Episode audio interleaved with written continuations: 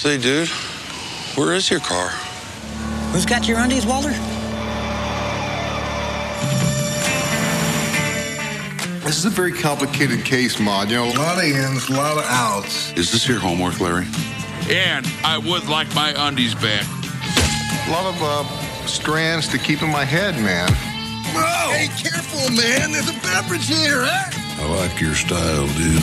I have no choice but to tell these bums to do whatever is necessary to recover their money from you. They were Nazis, dude? They were nihilists, man. They kept saying they believed in nothing.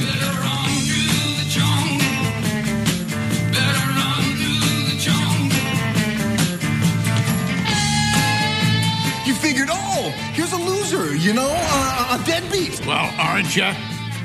Well, yeah. You cannot drag this negative energy into the tournament. Jeffrey, Maud? love me. Uh, that's my robe. I'm throwing rocks tonight. It don't matter to Jesus. Hallo und herzlich willkommen zur Episode 187 des Bahnhofs Kino Podcast. Mein Name ist Patrick und bei mir ist der Daniel. Hallo.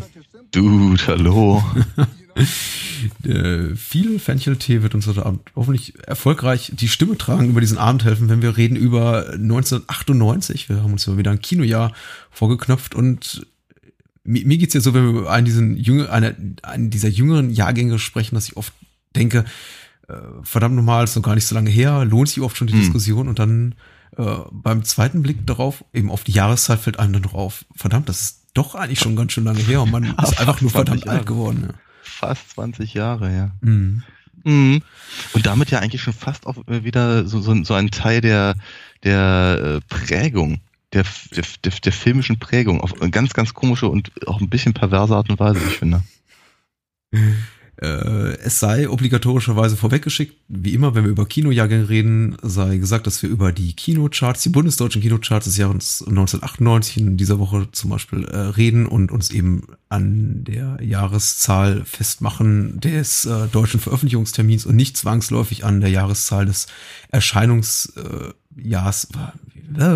ich drehe mich irgendwie hier nur im Kreis, will sagen, äh, dass Titanic in Deutschland 1998 äh, gelaufen ist und zum Beispiel sowas wie A Bugs Life, was auch so einer der großen äh, Ge- Geldbringer war an US-Kinokassen, der auch 98 rauskam in den USA, in Deutschland erst 99 lief, das sei hierbei zu berücksichtigen. Also wenn der eine hier auftaucht und der andere eben gar nicht, dann ist das der Tatsache geschuldet, dass wir eben hier in Deutschland oft verspätete Starttermine haben für so manchen Film. Und äh, vielleicht beginnen wir einfach mit Titanic, der ja hier gestartet ist im äh, Januar 98, während er in den USA so der große Weihnachtsfilm des Jahres Ja. 97 war. Richtig. Und, äh, ich glaube, deswegen waren auch alle so, so, so, so heiß drauf. Ich meine, zum, zum einen, zum einen natürlich wegen, ähm, ich glaube, James Cameron, das waren so die, ein, die eine Fraktion, die hat irgendwie sich darauf gefreut hat. Die andere Fraktion, vielleicht Celine Dion-Fans, ich weiß es nicht, aber und, und, aber ich meine, man kam ja irgendwie nicht drum rum, ja. Und wie es war ja, die, die Leute waren ja, die waren ja schon irgendwie Wochen im voraus irgendwie fickerig, weil, weil irgendwie Titanic demnächst im Kino lief und äh, kam, man konnte sich ja nicht, nicht retten vor irgendwelchen äh, ähm, Dokumentationen darüber, wie unglaublich toll das aussieht, wenn das Schiff auseinanderbricht. Mhm. Das heißt mit anderen Worten, ehrlicherweise, als der Film dann in die Kinos kam, waren dann auch schon die ersten Unkenrufe nach dem Motto, äh, was, was, was soll mich denn der Film interessieren? Ich weiß doch, wie es endet. Das Schiff geht unter. Nee, echt. Ja. Ähm, ich glaube, Titanic ist einer der, der, der, der wenigen Filme, wo ich tatsächlich so die, die, die Vorberichterstattung um die Dreharbeiten tatsächlich interessanter fand als, den Film letztendlich selbst. Mhm. Also kann mich noch sehr, sehr gut dran erinnern, dass eben schon, ich, ich glaube, anderthalb bis zwei Jahre vor tatsächlicher Veröffentlichung des Films schon darüber berichtet wurde, wie was für ein, ein, ein Kostengrab der Film sei und dass äh, Cameron Wert drauf legt, alles möglichst authentisch zu gestalten und äh, Ja, jetzt irgendwie zum dritten Mal sich auf ähm, U-Boot-Tauchfahrt begeben hat und irgendwie die Originalspeisen auch am Set serviert, die damals die äh, Titanic-Passagiere kredenzt bekommen haben. Und äh, das Budget war ja ursprünglich auch relativ ja ambitioniert, aber noch in erträglichem Rahmen veranschlagt. Irgendwie sowas bei, bei 110, 120 Millionen Dollar, damals auch schon sehr teuer. Aber dass der Film mal so teuer sein würde, äh, hat, glaube ich, zu dem Zeitpunkt, also so 96, 97, noch keiner wirklich erwartet. Und äh, ich, die meisten haben schon geschrien, oh, das wird der erste große Flop, den, die erste große Bauchlandung, die Cameron hinlegen wird finanziell. Ja, so sollte es ja nun definitiv nicht kommen. Ne? Ja. Und das, das mag natürlich auch ehrlicherweise daran liegen, dass es Cameron eben ja sehr wohl gelingt, neben der, naja, der Gluck Gluck weg Vase Geschichte, die halt dem ganzen Geschichte äh, zugrunde liegt, äh, ja eben auch noch eine, eine, eine persönliche Komponente reinzubringen. Ne? Und das, das kann man mögen, das muss man nicht mögen, man kann es auch arg kitschig finden und ich denke mal, damit hätte man auch nicht ganz unrecht. Ähm, aber ich glaube natürlich schon, dieser, ich, ich, glaube schon, dass, dass, dass es Cameron gelungen ist, damals diesen, ähm, äh, diese Faszination des ganzen Themas halt ähm, zu transportieren. Ja. Ja, also nicht nur einfach irgendwie zu sagen, Mensch, wartet ein Schiff und es sollte nicht sinken und es ist doch untergegangen, Menschenskinders, äh, sondern eben, also eben den ganzen, den Luxus und überhaupt diese ganze, diese ganze ähm, ähm, historische Art zu reisen, äh, eben auch, auch, auch äh, als, äh, zu zeigen. Und ich glaube, er hätte es einfach als, als Dokumentation gemacht, wäre es vermutlich bei Weitem nicht so eindrucksvoll gewesen, wie wenn man nicht eben mitfiebern kann mit Figuren, die man, naja, zumindest mögen soll. Hm. Weil ich muss ganz ehrlich sagen, mir, mir, mir, mir fällt es schwer. Mir fällt, mir, mir fällt Titanic tatsächlich durchaus sehr schwer ähm, auf dieser, auf der, auf der reinen Erzählebene. Ich finde, dass die meisten Figuren halt nicht sehr sympathisch sind oder zumindest einfach nicht interessant genug äh, oder oder nicht nicht äh, ausgereift genug, sind teilweise sehr sehr klischeebeladen, finde ich. Ähm, ja, der gegen den Kitsch-Faktor habe ich tatsächlich relativ wenig. Den finde ich, den finde ich an, an manchen Stellen recht charmant an, an hat wird einfach ein bisschen sehr dick. Ähm, aber ansonsten muss ich natürlich einfach neidlos zugestehen, dass der Film verdammt gut aussieht. Mhm. Und dass er, ich glaube, ja, das, ich glaube, das, das, was der Film soll, kriegt er eben auch hin. Und auch eben ehrlicherweise auch Jahre später. Ähm, er bietet eben wirklich, wirklich für jeden etwas. Und der Film hat sich auch so ein bisschen, er macht sich auch ein bisschen an, angreifbar, obwohl er irgendwie nicht konfrontativ ist inhaltlich, aber hat natürlich auch einfach so äh, die, die, die klassischen Angriffspunkte. Erstmal dieses klassische Based on a True Story, dieses, diese, diese sehr, sehr tragische Geschichte basierend auf, auf realen Ereignissen, die ihn irgendwie angreifbar macht in der Form. Da wird hier irgendwie ein, ein, ein, ein, ein, eine historische Tragödie ausgebeutet zugunsten des Kommerz, dann irgendwie natürlich auch einfach die Tatsache, dass der Film nun mal scheiße erfolgreich ist, immer noch, glaube ich, was das Einspielergebnis betrifft, immer noch der erfolgreichste Film aller Zeiten, wobei, mhm. wenn das Ganze jetzt inflationsbereinigt wäre, dann wäre er irgendwie nur auf Platz sechs oder acht. Aber ja, äh, sei es drum, immer, im, im, immer noch sehr, sehr erfolgreich. Und das hat natürlich auch dazu geführt, dass, glaube ich, auch in den Jahren darauf, also primär seit äh, dem Aufblühen des Internetzeitalters so Anfang der 2000er der Film sehr stark in die Kritik geriet und irgendwie sich tausend ein Nerds dazu berufen fühlten zu sagen, das ist nicht nur der erfolgreichste Film aller Zeiten, sondern auch der beschissenste Film aller Zeiten und äh, ja. ich würde niemals so weit gehen. Ich, ich meine, der Film hat seine offensichtlichen Probleme, aber ich denke, ein Film mit dieser Massenwirksamkeit wie, wie Titanic, es, es äh, kann auf eine andere Art und Weise als die, die ja eben nutzt, um seine Geschichte zu erzählen, nämlich diese sehr, sehr melodramatische, sehr hm. schlichte eigentlich Geschichte, diese äh, stark überzeichneten Figuren, die fast schon wie, wie, wie Karikaturen echter Menschen wirken. Ich glaube, hm. kann das überhaupt nicht funktionieren und überhaupt dieses, hm. dieses Massenpublikum zu erreichen. Denn du brauchst, ja. du musst einfach laut sein, du musst plakativ sein, du musst melodramatisch sein und hm. auch irgendwie ja, also vielleicht auch ein bisschen dumm einfach mal und naiv in, in mhm. deiner Art mit dem Publikum, mit dem Kinopublikum zu kommunizieren, um so erfolgreich zu sein. Und ja. ich finde, ich mag Titanic ganz gerne. Ich muss aber auch zugeben, obwohl ich ihn gefühlt, also irgendwie gefühlt hundertmal gesehen habe, glaube ich, hm. habe ich ihn tatsächlich nie mehr in Gänze gesehen, seit ich ihn im Kino gesehen habe. Ich glaube, ich ja. habe immer so in, in, in Bruchstücken hier und da mal gesehen, die den, den Audiokommentar von James Cameron mir angehört, nachdem irgendwie die die die schöne DVD rauskam da 2004 2005. Hm. Und das war's eigentlich. Ja. Aber das Kinoerlebnis war schon toll. Ja, ja, das auf jeden Fall. Ähm, ich ich, ich muss natürlich ganz ehrlich sagen, ich habe so ein bisschen den dumpfen Verdacht, dass, dass die Unkenrufe ähm, vielleicht dann doch von, von äh, du sagst es gerade Nerds, Internet-Nerds von, von Leuten äh, kommen, die ja 1998 oder halt in Amerika 97 von ihren damaligen Freundinnen irgendwie fünfmal in den Film geschleppt wurden und das, ja. Oder von Wollten- solchen, die nie eine Freundin haben werden. Oder das, ja. Ja. Naja. naja, aber auf jeden Fall. Wir- Nee, ich finde den, ich, ich, ich, ich finde, es ist kein schlechter Film. Ich glaube, ich, ich glaube, ich würde ihn mir auch sogar den, äh, gerne mal wieder angucken. Aber ich würde tatsächlich nicht irgendwie auf die Idee kommen, mir jetzt da, äh, also das teures, teures Geld hinzulegen, um eine, um irgendwie die, was ich, die 30 Jahre Edition Blu-ray zu kaufen. Oder vermut, vermutlich eher nicht. Ja. Aber wenn er mal irgendwann im Fernsehen laufen sollte und ich da, da, da reinseppe, ja klar. Mhm. Es sei vielleicht noch äh, jetzt abschließend hinzugefügt, äh, 34 Wochen in der Top 10, allein in Mhm. Deutschland 120 Millionen äh, D-Mark, damals Einspielergebnis. Das ist ein Einspielergebnis, das selbst nach, nach heutigen Maßstäben in, in, in Euro oder Dollar immer noch respektabel wäre. Natürlich jetzt nicht für einen Film dieser, dieser Kostenklasse, Mhm. aber das, das ist irrsinnig. Also über 18 Millionen Zuschauer, das ist schon, ähm, ich Mhm. weiß nicht, wer sowas geschafft hat. Äh, Dschungelbuch vielleicht noch in Deutschland, aber ich Mhm. glaube nicht mal, nicht mal der. Hm.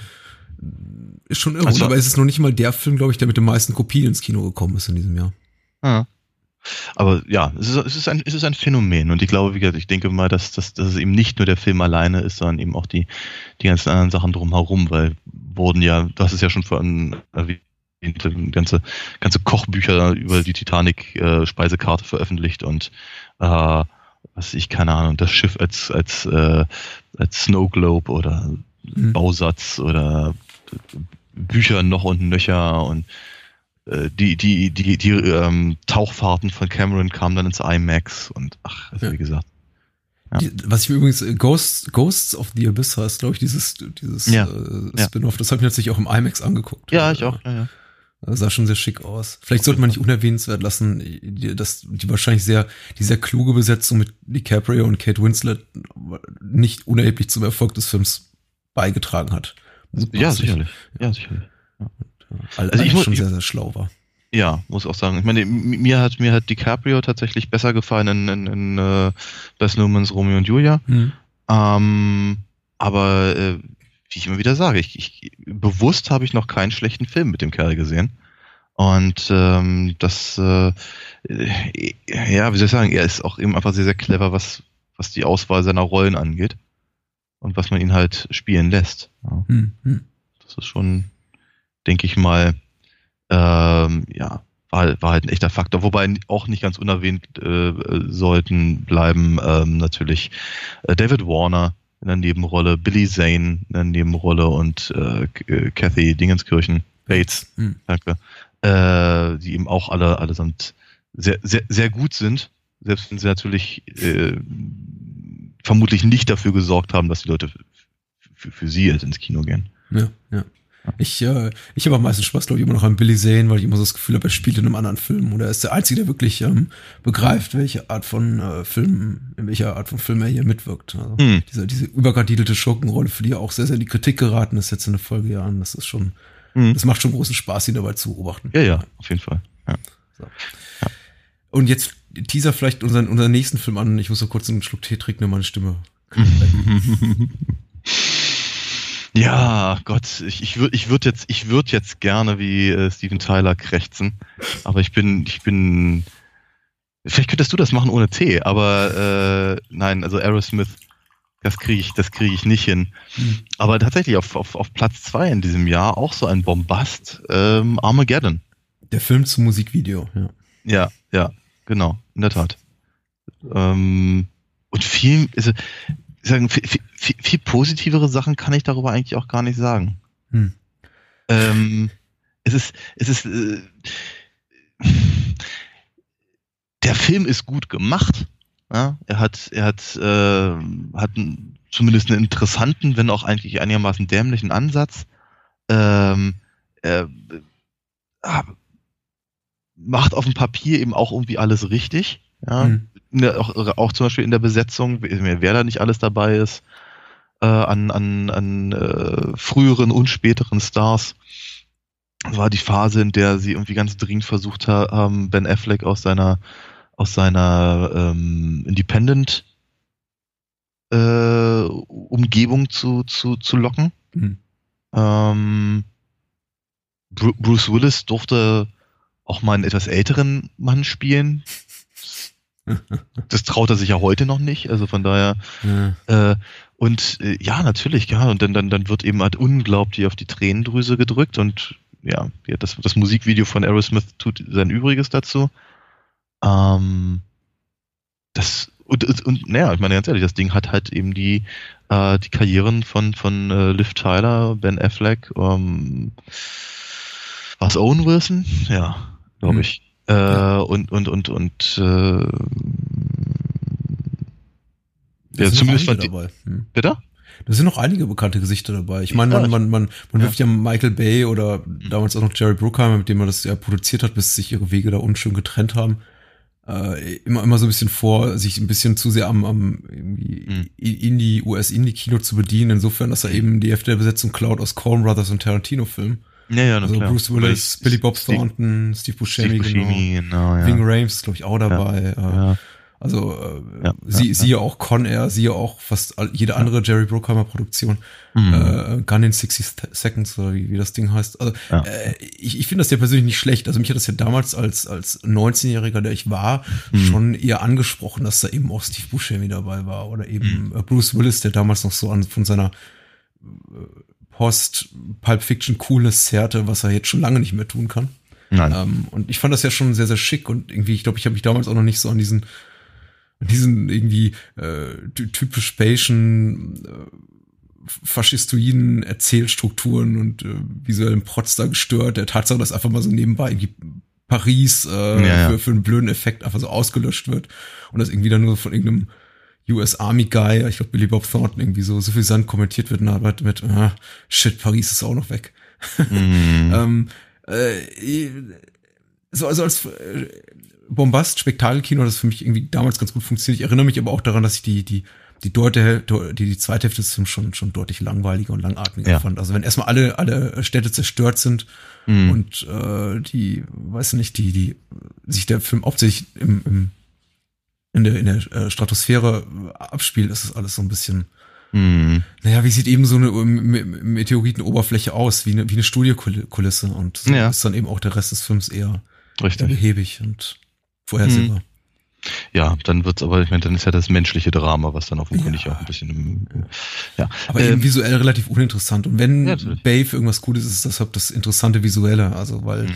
Geschichten gut erzählen und Charaktere gut Nein. umschreiben kann er nicht. Nee, nicht wirklich. Ähm, ich muss sagen, äh, es, es gab noch mal, es gab noch mal später einen Moment, wo der Film äh, so ein, so ein, äh, mh, ja, wie soll ich sagen, bei, bei, bei mir so ein, so ein äh, wohliges Gefühl in irgendeiner Form auslöste und hatte mit dem Film selber überhaupt nichts zu tun. Ich, ich hatte den im Kino gesehen damals.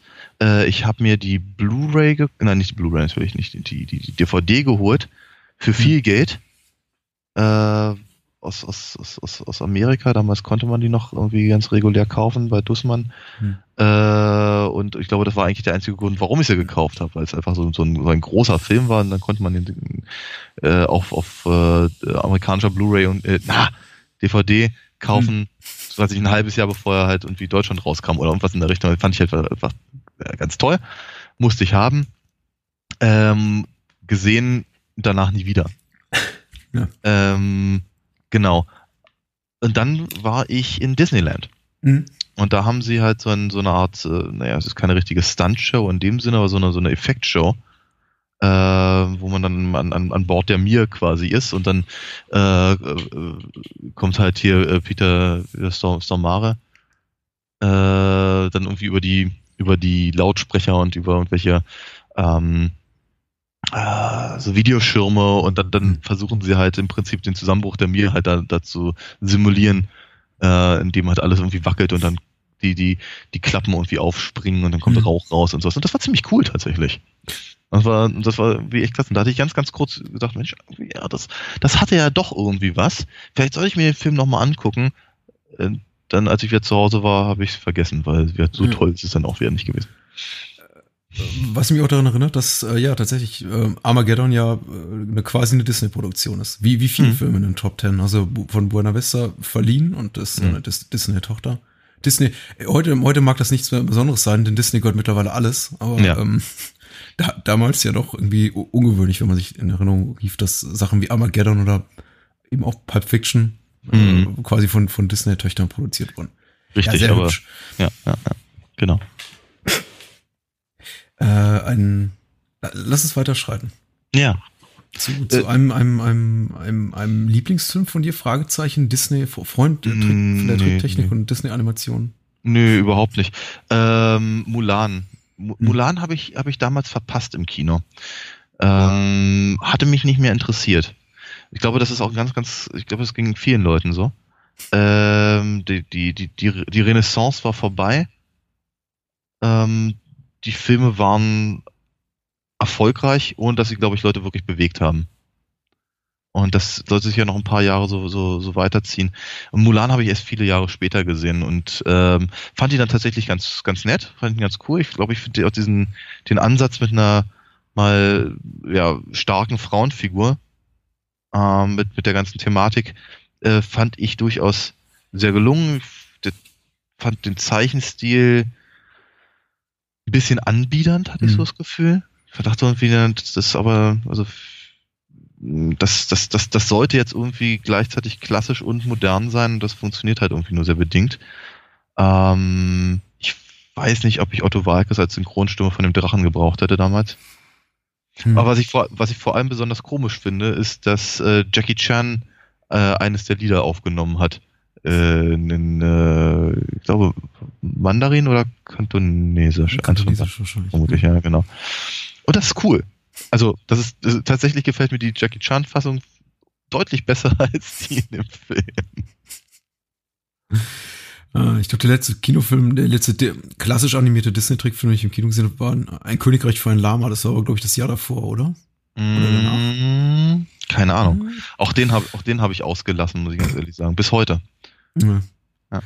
Aber ähm, mir ging es eben ähnlich wie dir und ich habe, glaube ich, dann nie mehr genug Ehrgeiz besessen, mir Mulan nochmal anzusehen, weil ja, wirklich, wir sind jetzt wirklich so am, am, am hinteren Ende der Disney-Renaissance angekommen. Ich glaube, ähm, nur vier, fünf Jahre später dann auch irgendwie das, die, die, die klassische Trickfilmabteilung langsam dicht gemacht, bevor sie dann wieder aufgemacht hat.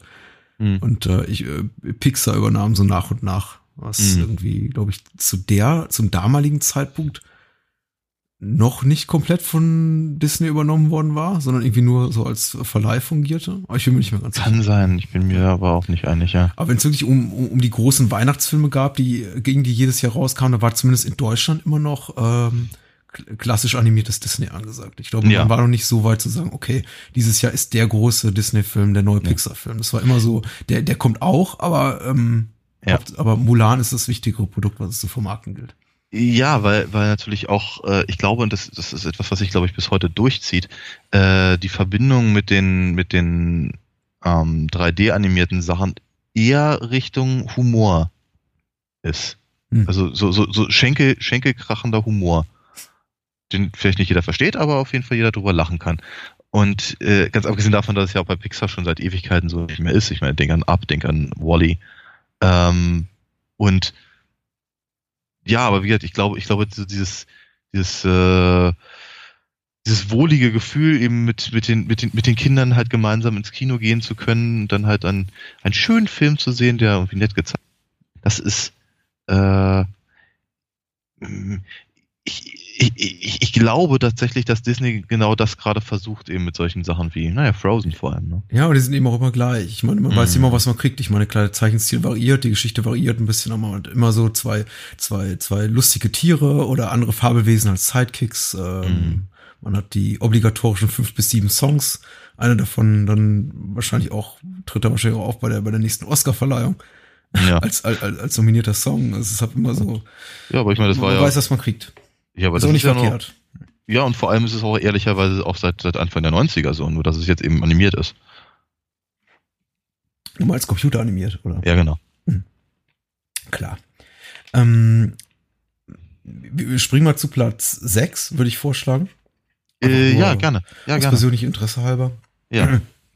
und reden vielleicht kurz über, über Saving Private Ryan, der Ja. Soldat James Ryan, über den ich äh, gar nicht so viel sagen kann, weil ich glaube, äh, ungleich zu viel anderen, vor allem US-Seelchen, hat der Film bei mir jetzt nicht den bleibenden Eindruck hinterlassen, der äh, wie, wie er ihn vielleicht irgendwie auf die, auf die amerikanische Psyche hatte, äh, die den Film ja heute noch abfeiern als einen von Steven Spielbergs besten Filmen, überhaupt einen der besten Kriegsfilme aller Zeiten. Für mich ganz klar muss ich auch neidlos anerkennen, auch was damals so diese, diesen, diesen ultra kinetischen, ähm, wackeligen Handkamerastil betraf, der irgendwie so mit, mit irgendwie, das war einer der ersten Filme, der, die sich irgendwie konsequent über einen längeren Zeitraum dieser, dieser, dieser Frame-Skipping-Technik bedient haben, Ja. einfach, dass irgendwie so äh, Action-Szenen extrem verkürzt dargestellt wurden oder dieser, dieser, dieser Schnittrhythmus extrem verkürzt und abgehakt wirkte, dadurch, dass einfach irgendwie so, so digital an den richtigen Stellen da, da Frames rausge, ra- ra- rausge, rausgerechnet wurden, wie auch immer. Und das ist, wirkt alles schon sehr, sehr toll. Also der, der, der, der, äh,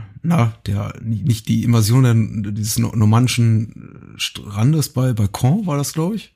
Ja. Du, ich habe ich hab ehrlicherweise, außer, außer der allerersten Szene, habe ich den ganzen Film noch nie gesehen. Oh, ist Ja. äh, schon sehr gutes Kino und äh, gucke ich mir auch immer wieder an. Aber da geht's mir eben auch ähnlich wie bei wie wie wie bei Titanic. Es ist auch wirklich wahrscheinlich die einzige Szene, die ich immer wieder gucke und danach verliere ich eben relativ schnell Interesse an dem Film, was nicht zuletzt an der, wie ich finde, leider, leider etwas farblosen Besetzung liegt, die durchweg gut ist durch die Bank, also ein großer Namen dabei, äh, allen voran jetzt äh, Tom Hanks und der damals noch relativ unbekannte Matt Damon. Aber ähm,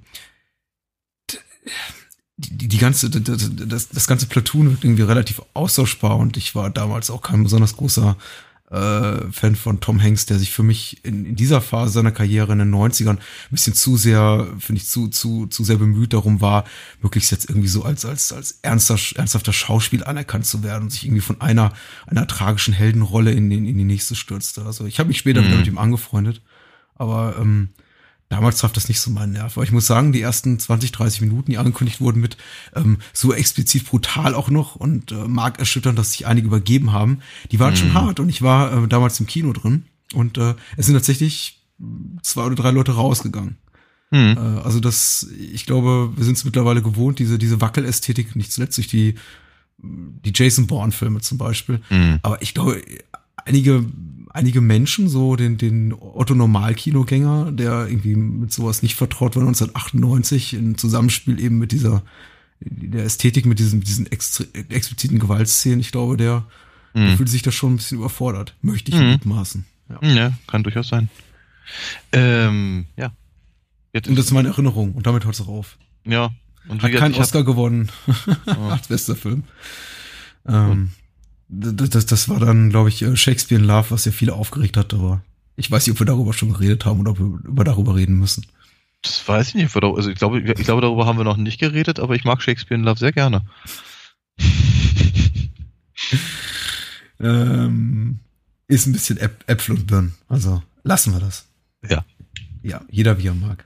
Genau. Sta Sta Staatsfeind Nummer eins steht hier noch auf der Liste. Ähm, richtig, ja. Auch, aber im Prinzip auch so einer von, von äh, den, äh, so, so, ähnlich wie du es gerade bei Tom Hanks gesagt hast, habe ich das halt beobachtet bei, bei, bei, bei Will Smith. Ähm, ich finde ganz interessant, wer da, wer da alles so in dem, in, in dem Film an in kleinen Nebenrollen auftaucht. Seth Green zum Beispiel, Jason Lee und sowas. Also Leute, die halt irgendwie dann später ein bisschen, bisschen äh, prestigereicher Mhm. äh, wurden und äh, all das. Aber was ich glaube ich äh, so, so, so faszinierend finde, ist, dass da, also das, ich, für, mich ist das halt einer von diesen Filmen, die neben im Prinzip den X-Files, äh, glaube ich, so dieses, ähm, dieses, dieses diffuse Gefühl, dass ja, das, das, das zumindest viele Amerikaner und ich glaube bei uns ist auch nicht viel anders, Hm. äh, haben unterstützt, dass eben ehrlicherweise man seinem eigenen Staat nicht vertrauen kann, weil die machen, was sie wollen. Mhm. Ja.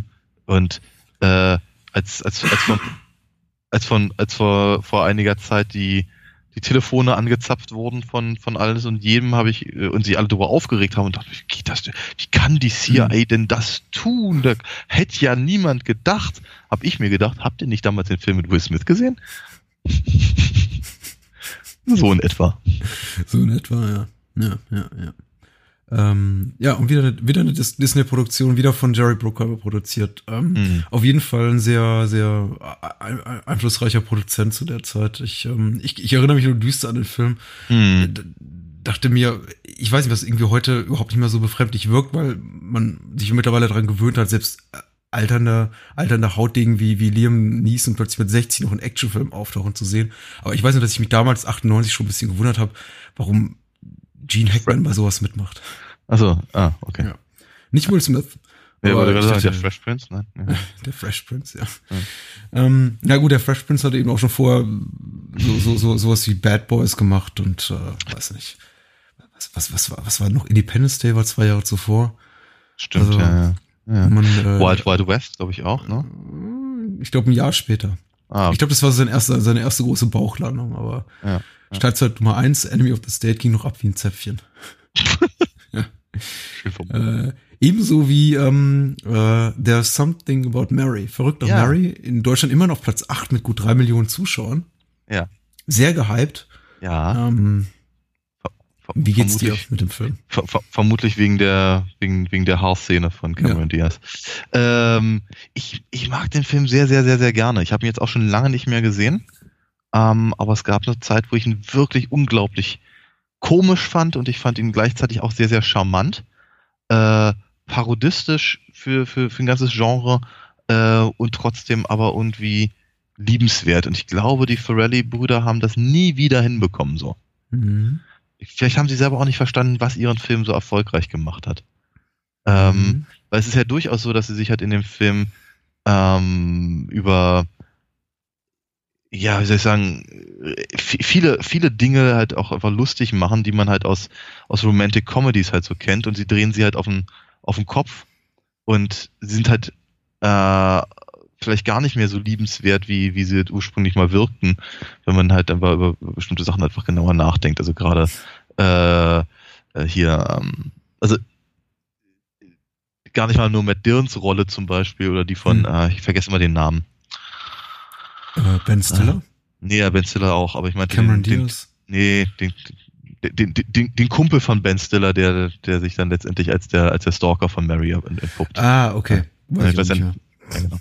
ähm, und so, aber ich meine auch, auch natürlich einfach, dass die Tatsache, dass eben ihr Hate, nämlich also Ben Stillers Figur, eigentlich nicht besser ist als die ganzen, als die ganzen ekligen Typen, die was, was von, von Cameron Diaz wollen. Hm.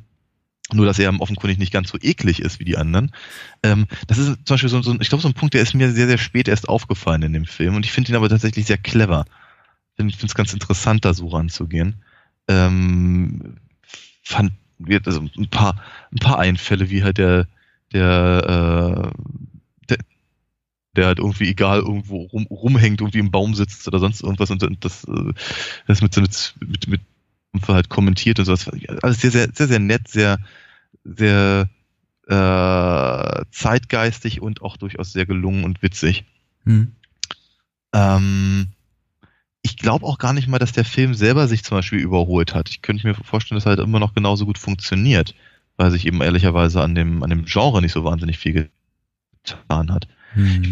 Ich befürchte aber eben, also bei mir zumindest ist es halt so, dass, äh, dass sich die Ferrellis halt so unglaublich überholt haben Hm. ähm, und ich nicht ganz genau weiß, wie ich, wie ich das halt praktisch so im, im Övre der, der, der, der, der Brüder halt so einschätzen soll heute. Hm, hm. Ähm, äh, ich mag verrückte Mary auch ganz gern. Ich habe immer so ein bisschen, ich habe ich habe ich hab ein schwieriges Verhältnis zu den Filmen der Ferrelli-Brüder, weil ich sie nie konsequent gelungen finde, sondern immer nur so in, in, in Teilen gut. Und ich glaube, Verrückter Mary ist für mich auch der Film, der zum überwiegenden Teil für mich gut funktioniert, weil sie irgendwie so diesen, diesen Sweet Spot treffen zwischen Gross-Out, Humor, Mhm. also wirklich Mhm. irgendwie äh, Scheiß- und Schwanzwitzen und Mhm. eben ganz, ganz süßen Momenten. Also die irgendwie auch nicht, nicht, nicht zynisch, sondern oder kalkuliert wirken, sondern wirklich ehrlich, ehrlich romantisch und einfach liebenswert. Und Verrückte Mary äh, gelingt es ganz gut, weil ja trotz all den Absurditäten, die da passieren und all diesen ekligen Exzessen, derer wir da Zeuge werden, eben nicht nur Sperma im Haar, sondern irgendwie Sch Schniedel im Zipper und äh, Mhm. was weiß ich, äh, äh, Zungenkuss mit Hund. Ähm, Mhm. ja irgendwie doch im- im- immer noch sowas, was, was Süßes und zu Herzen gehendes in dem Film steckt. Und du, du hast recht, ähm, ich, ich bin da vollkommen deiner Meinung. Ich glaube, sie haben das weder vorher noch nachher jemals wieder so gut hinbekommen. Es gibt so immer, es gibt so andere Sachen auch in ihrem Werk, die ich gut finde. Ich, der erste Dumm und Dümmer Film, der äh, äh, Ki- Kingpin hat seine Momente, den Film, den sie, glaube ich, ein paar Jahre später gemacht haben, ein, zwei Jahre später mit ähm, Jim Carrey, Me, Myself and Irene heißt er, glaube ich. Ja, den finde ich ja schon ganz furchtbar, ja. Der, der, der, der, der, der hat auch Momente, die gut sind, aber der, der ist einfach zu zynisch und zu äh, krass in dieser, in dieser, in, die, in diese Ekelrichtung schielen. So von wegen, jetzt müssen wir uns irgendwie, jetzt müssen wir nur mal, nur mal einen Schritt weitergehen und irgendwie äh, ähm, äh, Z- Zungeschlabber mit dem Hund reicht nicht mehr, wir müssen jetzt irgendwie äh, Dildo-Witze machen und Mhm. äh, Inzest-Witze machen und äh, all, all, all dieses Zeug. Und Verrückter Mary, glaube ich, hat noch genug Disziplin, um irgendwie als, als Komödie zu funktionieren, die eben Ja. sowohl Leute anspricht, die gerne Pretty Woman gucken, wie auch Leute an, anspricht, die eben gerne ähm, äh, Naked Gun gucken oder sowas. Mhm. Und das ist eben ihnen eben weder vorher noch nachher noch mal so gut gelungen. Also Ja, ja, ja, ja, denke ich. Aber auch, auch, auch, auch mir geht's so wie dir. Ich habe den Film längere Zeit nicht gesehen und da wäre vielleicht auch mal wieder ein, ein Wiedersehen angesagt. Äh, äh, jetzt muss ich, äh, jetzt suche ich noch mal kurz nach meiner Stimme, weil der nächste, der Film- nächste muss ich ja anteasern. Ich habe mir ausgesucht. Ich wollte noch mal ein, zwei Sachen sagen zu Deep Impact. Aber vielleicht Ah. auch nur der Vollständigkeit halber, weil es ja der große, große Konkurren Konkurrenz Meteorit bedroht die Ja. Erde Film war zu äh, Ja. Armageddon in diesem Jahr. Richtig. Und äh, es wurde ä- ähnlich wie im Vorfeld äh, zu Titanic immer viel rumspekuliert wurde, wie sehr James Cameron damit auf, dem, auf, dem, auf die Nase fliegt, wurde auch darüber spekuliert, äh, wel, welcher Film an den Kinokassen siegt, Armageddon, und äh, welcher äh, Film mutmaßlich abschmiert. Und da wurde öfter mal Deep Impact genannt. Tatsächlich Ja. ist es aber so, dass beide Filme eigentlich ganz, äh, ganz gut wirklich funktioniert haben. Mhm. Und äh, für das, was Deep Impact eben ist, nämlich kein sehr actionlastiger Film, sondern eher ein, ähm, weiß nicht, Abenteuer, Drama mit Science-Fiction-Elementen, funktioniert er ganz gut. Und ich mag die Besetzung. Okay. Ja. Ja, da muss ich mich auf dein, auf dein, äh, auf dein, äh, dein Urteil verlassen, weil ich habe ihn nicht gesehen. Ich glaube, Morgan Freeman als äh, Präsident der Vereinigten Staaten oder als großer, großer Staatsträger ist mittlerweile sehr, sehr ausgelutscht, äh, weil Hm. äh, mittlerweile wird er immer dann besetzt, wenn man irgendwie eine Ja. Autoritätsfigur äh, braucht und mal irgendwie so ein bisschen, bisschen Farbe, haha, bekennen will in seiner Besetzung. Hm. Ja, äh, ja. Aber äh, als Deep Impact rauskam, war das noch so, oh, ein schwarzer Präsident, na hallo. Ähm, und äh, Frodo darf den jugendlichen Helden geben, also Ah. das war schon, war schon nett. Okay. Äh, ach ja, und, und, und noch so, noch so ein fetter Blockbuster. Godzilla wollte ich auch noch nicht unerwähnt lassen. Ja. Äh, nicht mal inhaltlich, weil, wenn du möchtest, kannst du gerne noch was dazu sagen. Nö. Sondern vielmehr, weil, weil, weil mich die, weil ich die Produktionsumstände auch hier wieder ganz interessant finde. Der Film, Film ist ja schon, er war nicht komplett unerfolgreich, also er hat irgendwo noch seine Kosten eingespielt. Aber hier ist tatsächlich so ein bisschen analytischer Blick auf die, auf die Kinobesucherzahlen echt ganz interessant. Der Film hat äh, drei Millionen Zuschauer gehabt ungefähr in Deutschland und die Hälfte davon, nämlich ungefähr 1,5 Millionen in der Startwoche. Und danach ist eigentlich fast keiner mehr ins Kino gegangen. Also, Ähm, äh, der Film ist mit so vielen Kopien gestartet wie kaum ein anderer Film in Deutschland und ich glaube, das ist so ein Phänomen, was sich irgendwie global gezeigt hat bei Godzilla.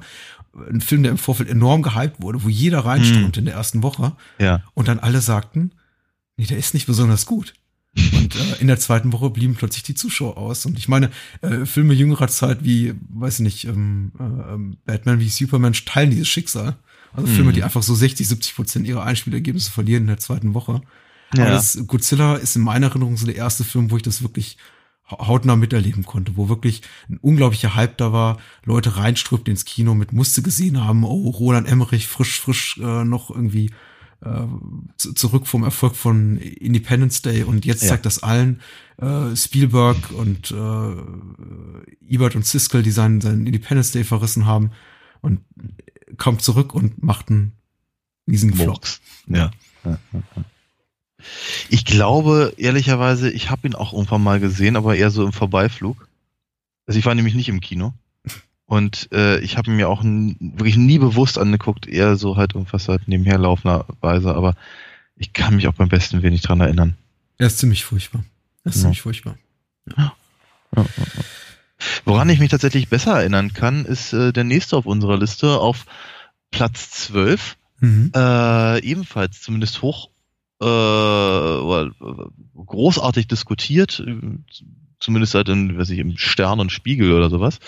Ähm, und natürlich auf, ja, wird, also Platz 12 heißt natürlich auch entsprechend, äh, offenkundig muss es eben beim Publikum ja auch relativ gut angekommen sein. Mhm. Die Truman Show. Hm. Der, einer der Filme, mit denen äh, Jim Carrey äh, auch eben zeigen konnte, Mensch, der ist ja nicht nur einfach der Faxenmacher mit dem, mit dem Gummigesicht. Ja. Und ich war noch relativ kritisch, also gegenüber dem Film eingestellt. Aber ähm, ich war zweimal im Kino, was Ah, ja. äh, Rück- Rückschlüsse darauf zulässt, wie gut der Film mir gefallen hat. Also Okay. ich war wirklich sehr, sehr angetan. Ähm, Cool. Schöner Film von Peter Weir, auch ein wirklich, wirklich guter Regisseur, der, der verdientermaßen da auch irgendwie einen großen Erfolg mit hatte. Hm. Jim Carrey ist super, äh, Noah Emmerich ist super, ähm, ich glaube, Natasha McElhone spielt seine, auf die werden wir später nochmal zu sprechen kommen, wenn wir vielleicht über Ronan nochmal kurz reden. Auch irgendwie so eine, so eine, so, eine weibliche Darstellerin der späten 90er Jahre, die komplett verschwunden zu sein scheint, aber zu dieser Zeit Ja. in unglaublich vielen Blockbustern auch mitspielte. Ja, ja, Ähm, ja. äh, toller Score von Wojciech Kilja und, und, und Philip Glass, hat auch, glaube ich, ist auch, glaube ich, mit ein paar Stücken vertreten. Und, und, und prophetisch in dem, was er eben zeigt. Ja, Hm. auf jeden Fall. Äh, ich glaube, das war auch damals so der, der, der, der Tenor, dass Hm. der Film irgendwie, guck, guck mal, wohin wir uns bewegen. Äh, guck- und dann, ähm, ja, der, der Film erfasst das so etwa in dem, in dem Sinne. Und äh, in gewisser Weise stimmt's ja auch durchaus richtig, ja. Ähm, ich habe ihn, glaube ich, ich habe auch, glaube ich, zweimal gesehen. Ich war einmal im Kino gesehen und einmal im Flugzeug. Hm. Naja, jedenfalls, äh, ja, nee, wird to toller Film. Ich glaube, man, könnte sich halt über die einzelnen ähm, äh, Punkte noch äh, ausführlicher unterhalten. Ähm, aber ich mag eigentlich gerade gar nicht so genau. Ich, ich, ich, ich glaube, den, den Film möchte ich auch nicht zerreden. Ja. Und ähm, dann lass uns stattdessen über, über, über den Akte X-Film Oh ja. sprechen, der sich Ja, auf den kann man- 14 befindet. Den kann man bestimmt ganz toll zerreden. Äh, der im, äh, in Deutschland so ein bisschen äh, schnöde betitelt ist, einfach nur mit Akte X der Film. Und Ja, Original äh, Fight the Future heißt. ja, ja, ja, ja. Zwischen, was, Staffel 4 und 5 war's? Ja, richtig. Ja. Genau. Ja, sag was. Also ich. Jetzt ist schon wieder ins Namensspiel. Damals wie heute habe ich die Handlung als relativ diffus in Erinnerung. Ich habe ihn auch damals im Kino gesehen, wie, wie ich es eben mal als, als, als äh, X-Files-Fan irgendwie dann auch, auch wohl vorausgesetzt werden sollte, also ins Kino gerannt, angeguckt, für, für gut befunden, konnte mich nicht wirklich dran erinnern, was da passierte, außer dass ich äh, eben äh, das wahrscheinlich etwas, was wir gleich nochmal so haben werden, wenn wir über Star, Star Trek Insurrection reden, außer dass ich eben das Gefühl hatte, gerade eine, eine etwas überdurchschnittliche Akt X-Folge gesehen zu haben, in, Hm. mit ein bisschen höherem Budget. Und Ja. es ist irgendwie ein Film, der, der, der nicht wehtut, den ich mir auch heute noch ab und zu ganz gerne angucke, wenn ich mal drüber stolpere, so alle paar Jahre mal wieder raushole, mir angucke, ähm, ein paar wirklich auch, auch durchaus interessante Szenen zu bieten hat, wie zum Beispiel der, der, der Beginn, wo dieses FBI-Gebäude in die Luft gesprengt wird, was ja, Ja, glaube ich, ja, irgendwie äh, dann in die Kinos kam ein, ein, ein, zwei Monate nach den Oklahoma City Bombings, was Mhm. auch die Leute nicht so gern gesehen haben, aber der Film war nun mal gedreht. Ja. So ist das eben manchmal. Äh, äh, ich mochte Akte X den Film ganz gerne, aber ich kann ungefähr 20 Akte X Folgen, Episoden Ja. nennen, die ich lieber mag. Ja. Glaube ich, glaube ich dir gern. Ähm, ich war, als der Film rauskam, kein großer Akte X-Fan mehr. Hm. Also, oder anders gesagt, ich glaube, Akte X hat mich eigentlich nie so sehr ge, ge, gepackt. Ähm, ich war halt, ich, ich habe, ich hab's so in den ersten ein, zwei Staffeln habe ich öfter mal reingeguckt. Vor allem immer dann, wenn ich halt irgendwie dachte, dass es vielleicht ein kleines bisschen Richtung Twin Peaks gehen würde. Mhm. Ähm, und äh, weil, naja, davon bin ich einfach der größere Fan gewesen und ähm, das- das, das hatte mich dann tatsächlich interessiert, aber mich, mich, mich zu dem Zeitpunkt, als der Film rauskam, hat es mich eigentlich bereits schon total genervt, dass die nicht zum Punkt kommen. Dass eben einfach, dass, dass, dass, dass egal was auch immer sie rausfinden, äh, es immer noch ein Geheimnis hinter dem Geheimnis gibt und man eigentlich die Wahrheit nicht wirklich rausfindet und und und ähm, äh, der, der, der Film äh, hat ja nun irgendwie im Prinzip, also ich meine, durch halt zum Beispiel Fight the Future, das ist ja gerade erwähnt, ja schon so ein bisschen den, den Anspruch irgendwie gehabt, äh, das, das, das, das Geheimnis zu lösen. Und äh, genau mit dieser, mit dieser Idee bin ich halt eben auch in die, ins Kino gerannt und kam raus, dachte mir, na toll, ich bin wieder genauso schlau wie vorher. Und äh, war, war im höchsten Maße frustriert. Hm. Und noch frustrierter war es, war ich dann, als ich die, ähm, als ich die CD mir gekauft habe vom Soundtrack. Äh, nicht weil der Soundtrack so unglaublich toll war, sondern weil da ein, ein, ein Remix des äh, Tubular Birds von Mike äh, Oldfield drauf war. Und war ein großer Mike Oldfield-Fan. Hm. Äh, also musste ich mir diese Platte kaufen. Und äh, vorne prangt ein großer Aufkleber drauf, The Truth Revealed at, glaube ich, keine Ahnung, 18 Minuten noch irgendwas oder so. Hm. Äh, und halt das letzte, das letzte Stück auf der CD halt im Prinzip einen Hidden Track hat.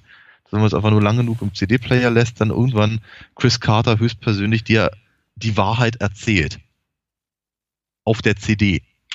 Nach vier Staffeln und einem Film. Da fühlte ich mich ein bisschen verarscht. Was erzählt er denn?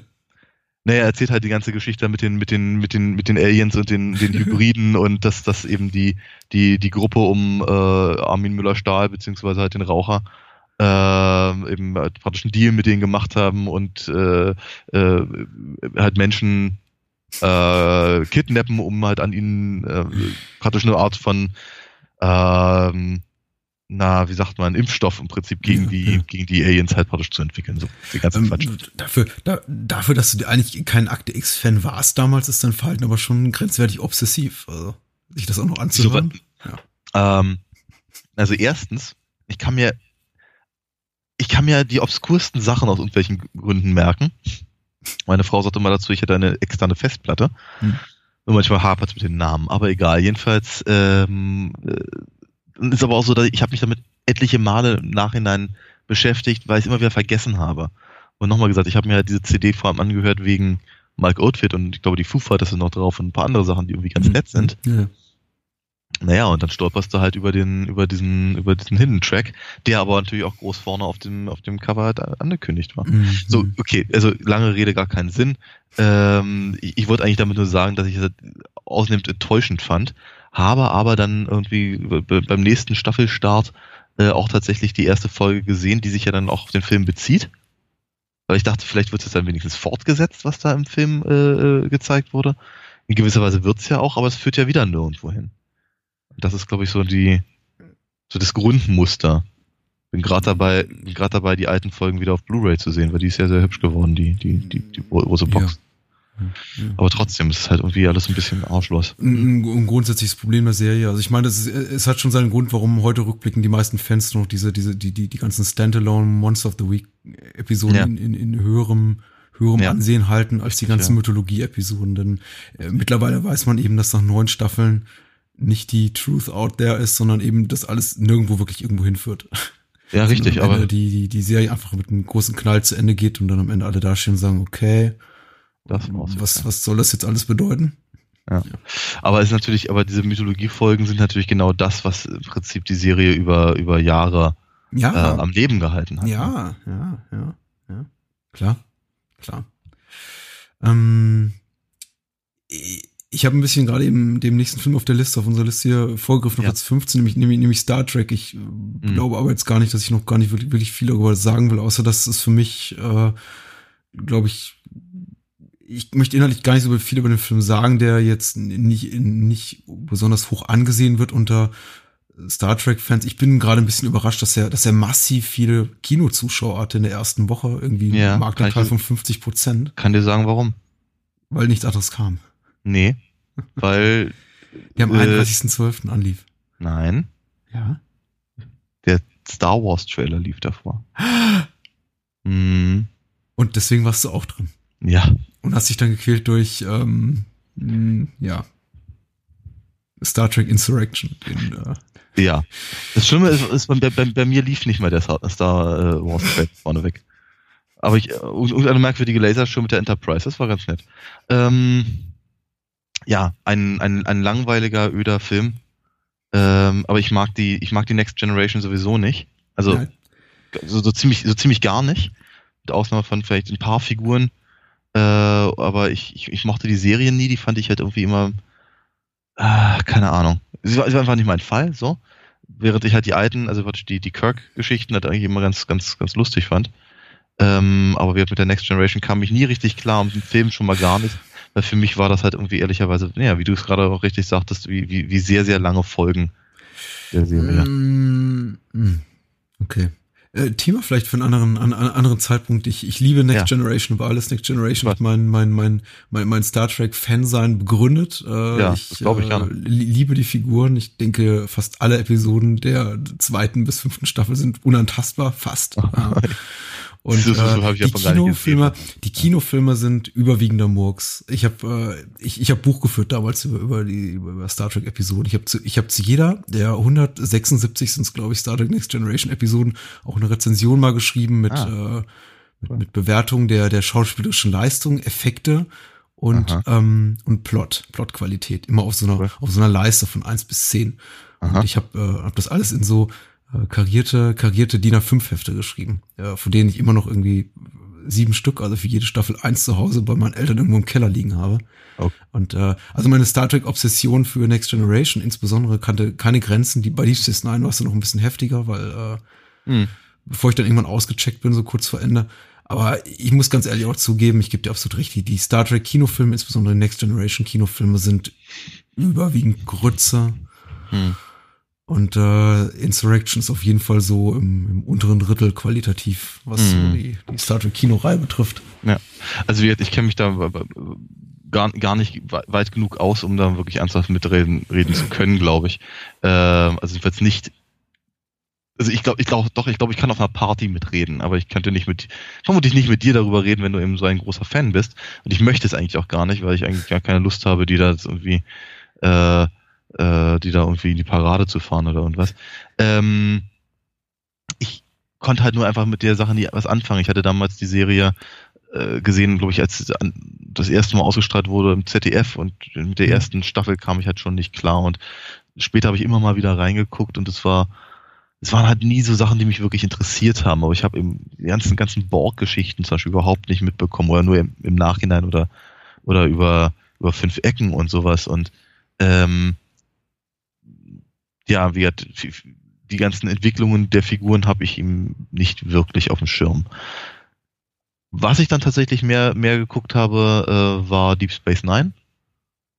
Ich glaube, bis zur letzten Staffel, die habe ich dann nicht mehr mitbekommen, weil sich irgendwie meine Zeiten irgendwie geändert haben. Ich war nicht mehr auf der Schule, sondern irgendwie in der, in der Ausbildung und was.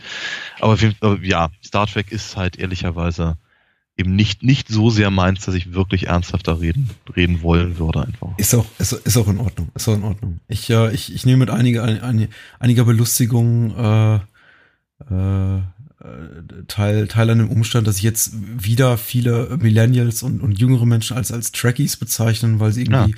die, die, die J.J. Abrams produzierten Dinger ganz gut finden. Mhm. Ich frage mich tatsächlich ehrlich gesagt, wie das geht. Äh, ich kann mir nicht wirklich vorstellen, dass jemand, der äh, massiv jünger ist als wir es zum Beispiel sind, ernsthaft Star Trek-Fan sein kann, weil ich auch zugeben, zugeben muss, dass ein Großteil der Serien, äh, insbesondere, also und da nehme ich auch die Space Nine und Voyager mit rein, aus heutiger Sicht etwas schwer konsumierbar sind. Sie sind nicht die zeitlosen Klassiker, wie es jetzt irgendwie Twilight Zone ist oder, Hm. oder Twin Peaks auf, auf, aufgrund seiner Kürze, wobei man eben auch darüber mutmaßen kann, wie Twin Peaks heute gewertschätzt würde, wenn das Ganze sechs Staffeln gehabt hätte. Ja, ja, klar. Ähm, und äh, Next Generation, Deep Space Nine und Konsorten, Voyager hat sowieso keine besonders gute Qualität, Enterprise kannst du komplett vergessen. Es ähm, sind einfach nach, nach, nach, nach glaube ich, nach, nach heutigen nach dem heutigen Geschmäckler relativ schwer konsumierbar nach im, im Zeitalter des irgendwie Peak TV, High Quality TV. Mhm. Ähm, ich glaube, die können da nicht mehr wirklich mithalten. Und ich oh, kam auch ab und zu eine alte Next Generation Episode raus und denke mir, ja, okay, da fehlt doch irgendwie so das Tempo ein bisschen. Die Effekte sind eher schwach, die Kamera zu statisch, die äh, Erzählmuster immer gleich. Aber ich weiß eben, dass mich damals im, im, im jugendlichen Alter sehr beruhig, berührt hat. Mhm. Aber dass eben auch zugegebenermaßen Star Trek, äh, der Aufstand, jetzt äh, Frakes zweite Regiearbeit fürs Kino, auch schon so stark enttäuscht hat nach dem ohnehin schon enttäuschenden Generations, dass ich, dass Mhm. sich so langsam meine Sympathien abwandten. Wobei First Contact war relativ gut. Äh, So, Ja. so langsam meine Sympathie etwas abwandte von, von, von dem ganzen Phänomen Star Trek. Also die Blütezeit dessen war definitiv vorbei, 1998. Richtig. Stimmt, du hast übrigens völlig, völlig recht. First Contact war, war okay. Den hatte ich damals im Urlaub auf HBO gesehen. Ich glaube, dafür war er auch in Ordnung. Ähm, aber wie gesagt, es ist halt, ja, es ist, äh, es ist eben nicht, es ist eben, eben nicht so sehr meins. Hm. Ich war eben als, als, als, als kleiner, kleiner Junge fand ich halt äh, Kirk und Spock und McCoy total toll. Und wenn die nicht liefen, fand ich halt irgendwie Captain Future ganz toll und Hauptsache es war irgendwas mit Science Fiction. Ähm, und ich mag halt etliche von den, von den Kinofilmen halt mit der alten Crew doch recht gerne. Lass uns, ähm, lass uns über, über die, die einzige deutsche Produktion mit einer wirklichen Top-Platzierung dieses Jahr reden Ja. in Charts. Und äh, das haben wir eher selten. Also normalerweise findet sich immer mal hier und da auch ein, eine deutsche Produktion unter den Top 10 oder Top 20. In Ja. diesem Jahr tatsächlich nur ein einziger Richtig. deutschsprachiger Film. Ja. Lola nämlich Rent. Lola Rent. Hm. Tom Tick war. Äh, Ich glaube, Tom Tick war zweiter Film nach, nach Ja. Fünf im Urwald. Mir ist auch, ja, Spielfilm. so, ja, ja.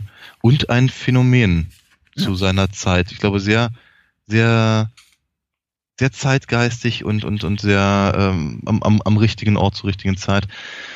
Und ehrlicherweise auch etwas, was, wie soll ich sagen, im positiven Sinne, glaube ich, immer noch mit, mit, mit, mit, äh, wie soll ich sagen, deutschem Filmschaffen verbunden wird, wie sonst vielleicht eher noch, weiß ich, das Boot oder sowas, würde ich denken. ja.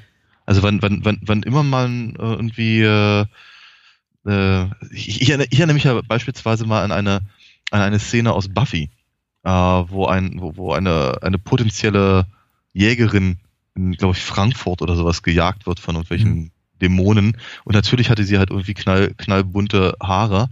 Und natürlich hatten sie halt irgendeinen, irgendeinen äh, Techno-Soundtrack im Hintergrund, während sie halt irgendwie durch die Stadt rennt.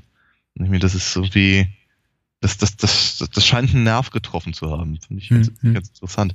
Und es ist natürlich auch so die, äh, der, der, Film ist auch tatsächlich recht gut. Ähm, zumindest die Erzählstruktur ist halt, ist halt sehr interessant damals gewesen. Ich habe ihn auch jetzt schon lange nicht mehr gesehen. Hm. Ähm, meine Erinnerungen sind auch älter, deswegen, ähm, meine Güte, entsprechend verblasst, aber ähm, ich war damals auch wiederum zweimal im Kino. Ich hatte, glaube ich, 98 einfach viel Zeit. Das war mein Abi-Jahr. Ich hatte Mhm. einfach, ähm, glaube ich, auch mehrere Monate Leerlauf zwischen irgendwie äh, Abitur und äh, Beginn des Zivildienstes. Also hatte ich Zeit, im Sommer ins, ins, ins Kino zu gehen. Äh, und in Lola Rent war ich auch zweimal, weil er mich wirklich umgehauen hat. Also damals für die damalige Zeit im, für, fürs deutsche Kino, fürs internationale Kino, wirklich ein ungewöhnlicher Bildsprache, ein unglaublich hohes Tempo, die Erzählweise mit den drei Geschichten. Du hast recht, so zu, zu Recht x-fach adaptiert, persifliert, äh, referenziert irgendwie in anderen Medien, anderen Filmen. Ich, die Simpsons haben, haben sogar eine eigene eine, eine, eine Episode dazu gemacht, in der sie irgendwie Lola Rents irgendwie Erzählweise, Erzählstruktur parodieren. N- Wirklich ein cooler Film und ich muss sagen, damals auch noch mit wirklich frischen, guten Darstellern, denn äh, Mhm. äh, äh, Franka Potente, die scheint ja Mhm. sowieso irgendwie von der Bildfläche verschwunden zu sein Ja. äh, etwas, aber auch, auch Moritz Bleibtreu waren Oh ja. damals eben noch relativ unverbrauchte äh, junge Gesichter und auch äh, Tom Tick war noch nicht so in der in der äh, filmschafferischen äh, Bohem angekommen. Hm. Äh, Lola Rent stank einfach nach irgendwie neuem Aufbruch und äh, jetzt jetzt wagt das deutsche Kino mal wieder was. Vielleicht vielleicht so viel, wie es erst dann wieder noch mal wagte mit mit Fatih Akims gegen die Wand, aber das war dann schon wieder Oh sechs ja. Jahre später. Oh Ähm, ja. Aber so da, viel dazwischen war dann eben nicht. Also ich meine, um die Hm. Zeit war ansonsten nur, äh, da waren sonst nicht viel im deutschen Kino. Da waren irgendwie noch so ein paar, paar Ausläufer, späte Ausläufer der, der, der deutschen Beziehungskomödien. Ja, ja. Till Schweiger machte erste Gehversuche als Regisseur. Aber ansonsten, ja, deutsches Kino war eben, weiß ich nicht, Schlafes Bruder und sowas. Mhm. Und äh, Lola Rent grätscht da so wirklich rein mit, Mhm. mit Schmackes und äh, hat da einiges aufgemischt. Und ich weiß nicht, ob ich den Film heute noch genauso mögen würde. Ich habe ihn bestimmt seit zehn Jahren nicht mehr gesehen. Mhm. Aber ähm, allein der Vorspann, in dem ich habe den Namen des äh, Darstellers leider vergessen, Ludger Pistor heißt er, glaube ich, äh, als Wachmann diesen diesen diesen Ball Ja. nimmt und irgendwie da so raustritt und äh, die Kamera rauszoomt und die diese Menschenmassen da den Schriftzug Lola Rent äh, bilden und das dann Ganze dann irgendwie so so so ein Trick Trickfilm Ja. Trickfilmsequenz übergleitet. Das war schon geil, muss ich auch Mhm. mal sagen. Ja. So. 98. Mhm. Ja. Ja, cooler, cooler Film. Und offenkundig mochten den eben äh, genug andere Leute auch, deswegen ist er immer noch in den Top 20. Mhm. Mhm. Ja. Ich hatte irgendwie mir vorgenommen, was über Roberto Beninis Das Leben ist schön zu sagen auf Platz 20, aber Ui. mir fällt nicht so viel Schönes ein dazu, weil das Mhm. ist kein, kein, kein wirklich schöner Film und ich finde ihn Mhm. maßlos überbewertet und äh, das soll es damit auch gewesen sein. Aber wer ihn mag, ähm, gerne. Man soll ihn doch bitte gucken. äh, aber ein Oscar für den besten fremdsprachigen Film in einem Jahr, in dem sowas rauskommt, eben wie, wie, ja, wie, wie, wie, wie Lola rennt. Mhm. Oder, oder, äh, ich kann es nicht mehr alle beim Namen nennen, aber diverse andere Filme, die mir auch irgendwie sehr gut gefallen haben. Es war, hm, egal. Ähm, lass uns über Blade reden. Ja, ich fürchte, wir müssen über Blade, Blade reden. Ähm, Blade hat eine ganz, ganz seltsame Position ähm, in dem, in dem, in dem, in dem, in den Marvel-Comic-Verfilmungen. Hm. Auf der einen Seite der, der erste Marvel-Kinofilm, der äh, erfolgreich war und erfolgreich genug, um halt auch noch Fortsetzungen zu schaffen und eben vielleicht auch noch äh, Studios dafür zu interessieren und äh, ob nicht vielleicht andere Sachen sich auch verfilmen lassen. Ähm, siehe halt natürlich die X-Men dann später. Mhm. Mhm. Ähm, gleichzeitig äh, merkt man dem Film aber überhaupt an keiner Stelle an, dass er überhaupt eine, eine, eine Comic-Verfilmung ist. Ich meine, der, der, der Film, er möchte eigentlich nicht, dass er erkannt wird. Hm. Ich, ich habe immer, ich hab immer so das Gefühl, Blade ist so ein, ist, äh, Blade tre- treibt sich irgendwie mit, mit, mit, mit, mit Trenchcoat und, und runtergezogenem Hut irgendwie in der Fußgängerzone rum, um, um, um eben nicht, äh, nicht dazugezählt zu werden. Aber ich Mhm. glaube, dass der Film tatsächlich sehr wichtig war, eben um genau diese, äh, diese, diese, diese Entwicklung halt von äh, anzuregen, im Comics eben auch als, als ähm, äh, Ausgangsmaterial für, für, für Filme wirklich wahr, wahrzunehmen. Und zwar eben auch außerhalb von, von den großen Figuren wie eben Batman und Superman. Ja. Ansonsten muss ich ganz ehrlich sagen, ich fand ihn nicht besonders dolle. Ähm, ich fand, ich meine, Wesley Snipes hat einfach nur einen einzigen Gesichtsausdruck. Selbst der ist nicht wirklich überzeugend. Ich wollte gerade sagen, wenn es der richtige ist. Naja, aber ist er ja leider nicht. Ich, also offenkundig schon, aber ich fand, ich fand halt irgendwie, ich fand es halt nicht so doll. Ich fand so die, die, die äh, verschieden, verschiedene ästhetische äh, Entscheidungen fand ich interessant, aber irgendwie nicht so richtig. Ach, keine Ahnung, ich mag ihn einfach nicht besonders, muss ich ganz ehrlich Mhm. sagen. So. Es ist, es, ich finde es rückblickend immer das interessant, dass man sich wirklich lange, lange Zeit, tr- trotz der, der, der Riesenerfolge mit, mit Superman und Batman, sich dann irgendwie so lange Zeit in den 90er Jahren immer so auf, auf, auf die zweite Garde oder dritte Garde der Superhelden stützte und irgendwie gar nicht wagte, irgendwie mit sowas rauszukommen wie, wie X-Men bis, bis ins Jahr 2000 oder Spider-Man, der glaube ich 2002 rauskam. Dass man eben so, dass es eben ähm, mit, mit großem Budget produzierte äh, Adaptionen gab von Spawn oder Blade. Mhm. Aber irgendwie sowas naheliegendes wie, wie äh, weiß ich nicht, ein Fantastic Four Movie, den es ja auch gab, aber der unter Verschluss gehalten wurde. Wir haben doch darüber vor langer Zeit geredet. Mhm. Eben, eben, eben nicht in die Kinos kam. Ähm, Ja. Ich fand Blade, ich glaube, damals auf, auf, aufgrund einfach der Tatsache interessant, dass es eben genau wie Spawn eine Comic-Verfilmung war für Erwachsene. Auch das irgendwie so ein bisschen merkwürdig, dass man sich wirklich auf, auf dieser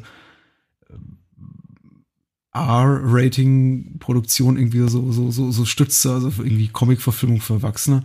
Und die aber ihr Publikum zu, zu, zu finden schien. Und mich hat bei Blade eben wirklich angesprochen, dass es hieß so, ja, irgendwie hier der, der, der Superheld für Erwachsene, da rollen Köpfe und da spritzt Blut. Und ich war dann letztendlich davon enttäuscht, weil ich den Film einfach visuell, also einfach ästhetisch nicht besonders ansprechend finde. Ich finde ihn erzählerisch uninteressant. Ich finde ihn relativ unvorhersehbar. Ich finde, trotzdem sich das Sequel irgendwie den Großteil der Besetzung plus Ron Perlman äh, Mhm. mit dem ersten Teil klau, kla, äh, teilt, äh, Blade 2 um, um, um Längen besser. Der ist von, so von Del Toro, oder? Der ist von Del Toro, quasi Ja. so. Del Toro ist wirklich wichtiger Ein Einstand nach Mimic äh, in, in, in Hollywood, der Film, mit dem er richtig Kasse gemacht hat. Und ähm, der zeigt eigentlich auch, was man aus dem Stoff rausholen kann. Aber Ja. ich gebe dir recht, Mhm. Stephen Norringtons Adaption ist einfach ein bisschen uninteressant. Mhm. Mich wundert, dass er so viel Geld gemacht hat. Also so viel Mhm. doch relativ populär war. Aber Ja, weiß ich, vielleicht, weil es so cool war. Ich meine, an, Tra an, Tra an Tracy Lords wird es wohl sicherlich nicht gelegen haben. Äh, reden wir über In and Out? Ähm, Oder nicht? Ja, doch, ganz kurz. Ich denke, ich denke, er sollte erwähnt werden auf jeden Fall, weil ähm, ich ihn äh, also für, für mich ist für mich ganz persönlich ist In and Out so ein bisschen das das amerikanische Äquivalent zu den von dir gerade erwähnten deutschen Beziehungskomödien. Ähm, aber ich glaube, er ist ein, ist ein, er ist ein relativ wichtiger Film äh, für die äh, schwul-lesbische Bewegung. Mhm. Ähm, gar nicht mal so sehr, weil ähm, ich glaube, weil er vielleicht nicht mehr so groß und laut ist sonst irgendwas, sondern, sondern einfach, weil er mit sehr, sehr großen Stars zu der Zeit ja auf, aufwartet. Ja, mit, äh, mit Kevin Klein und mit äh, hier Magnum höchstpersönlich, ja. Mhm. Ähm, um halt, um halt im Prinzip eine, eine, eine Story zu erzählen, ähm, die, sagen wir mal, vielleicht, vielleicht sogar fünf Jahre vorher so in Amerika nicht erzählt werden, werden hätte können. Mhm. Ähm, ich sehe, ich sehe halt bei In and Out halt ganz viel ähm, so Ver Verweise auf das britische Kino, die ganzen Komödien halt in den mit mit 90ern. Ich glaube, davon wollten sie einfach auch so ein so ein so ein äh, Stück abhaben, so ein Stück vom Kuchen. Aber ich denke eben tatsächlich eben ähm,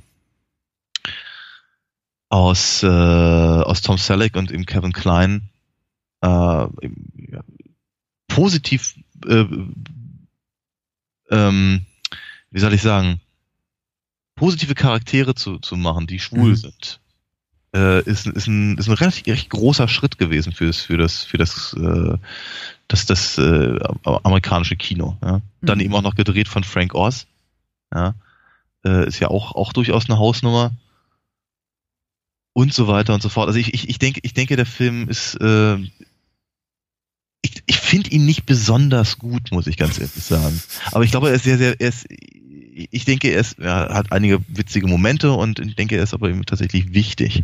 Ich finde immer noch ein bisschen schwierig, tatsächlich so die, die, die Pointe des Films, äh, dass, er- dass, dass er irgendwie fest ist, dass also Kevin Kleins Figur feststellt, äh, ja, stimmt, ich bediene alle schwulen Klischees, dann bin Mhm. ich wohl schwul. Ich habe es ja selber nicht gewusst, aber dann wird es wohl so Mhm. sein. Ähm, das finde ich immer noch eine etwas schwierige Lösung. Aber ähm, nochmal gesagt, ich glaube, dass das Ding durchaus keinen unwesentlichen, äh, unwesentlichen Beitrag geleistet hat. Also ich denke, dass der Film tatsächlich wichtiger ist als zum Beispiel die äh, La Cage aux Vollverfilmung mit, äh, mit Ro- Robbie Williams und Nathan Lane. Hm, hm, hm. Okay, okay. Ähm, ähm, kann ich viel zu, zu, zu sagen. Ich habe den Film mal irgendwann im dritten gesehen, äh, hab irgendwie damals die Diskussion, als er ins Kino kam, nicht wirklich mitverfolgt. Für mich hat er irgendwie in der Hinsicht, in der du es beschreibst, nicht wirklich den, den hohen Stellenwert besessen. Zumindest habe ich es irgendwie nicht so wahrgenommen. Für mich tut er irgendwie nichts Wagemutigeres als eben, also für, für das Hollywood Mainstream Kino, als das, was eben ja Birdcage ein paar Jahre zuvor gemacht hat oder Victor und Victoria schon irgendwie in den 80ern von Blake Edwards. Mhm, ich, ich, bin, ich, ich bin mir dessen nicht so sicher. Ich finde es auf jeden Fall, das, was du erwähnst, das Positive, diese positive Konnotation und dieses so, ach, ist so alles ganz normal. Das ist tatsächlich etwas Neues, so quasi, dass das, das, das Schwulsein kommt in der bürgerlichen Mitte an und das ist irgendwie auch okay. Es ist irgendwie nichts, nichts mehr für Paradiesvögel, nur, sondern eben auch teilweise eben auch für, für den, für den, für den, für den äh, Highschool-Lehrer Genau. gespielt von Kevin Klein. Und das ist irgendwie auch, auch nett und damit hat er sicher einen gewissen Stellenwert. Trotzdem, und ich meine, da geht es uns wahrscheinlich ähnlich, oder es geht es wahrscheinlich jedem ähnlich, der, der nicht US-Amerikaner ist, mief das immer so schon noch so ein bisschen nach, ja, okay, aber Leute, das ist doch ehrlich gesagt schon seit 10, 20 Jahren normal. Ja, genau. Äh, Ja, ja richtig. Ja. aber wir sind eben auch so fortschrittlich hier in Europa. Ja. ja. Mm, Good Will Hunting sehe ich Ja. auf der Liste. Genau, Good Will Hunting. Ein Film, den ich glaube ich sehr mag und du nicht so sehr. Mm, ich bin indifferent, glaube ich. Du bist indifferent, okay? Ja, ich mag die Darsteller einfach nicht so. Ich bin, ich mag Matt Damon noch am liebsten, so äh, rückblickend voll auf die letzten Jahre, weil ich denke, als irgendwie als für mich sehr, sehr interessanter Schauspieler etabliert. Aber da ich eine relativ große Aversion haben gegen Ben Affleck als auch gegen Robin Williams, hat, Hm. hat der Film schwer bei mir, muss ich ganz ehrlich Okay, zugeben. ja, das ist natürlich, ja, das sind nicht die, sind nicht die besten Voraussetzungen dann, das ist wahr. da ich sowohl Ben Affleck als auch äh, ähm, ähm, Robin Williams äh, mag, Ich mag Robbie Williams. Ganz Ja. klar. ja, vielen, vielen Dank für diesen konstruktiven Beitrag, Kello. ja? ähm,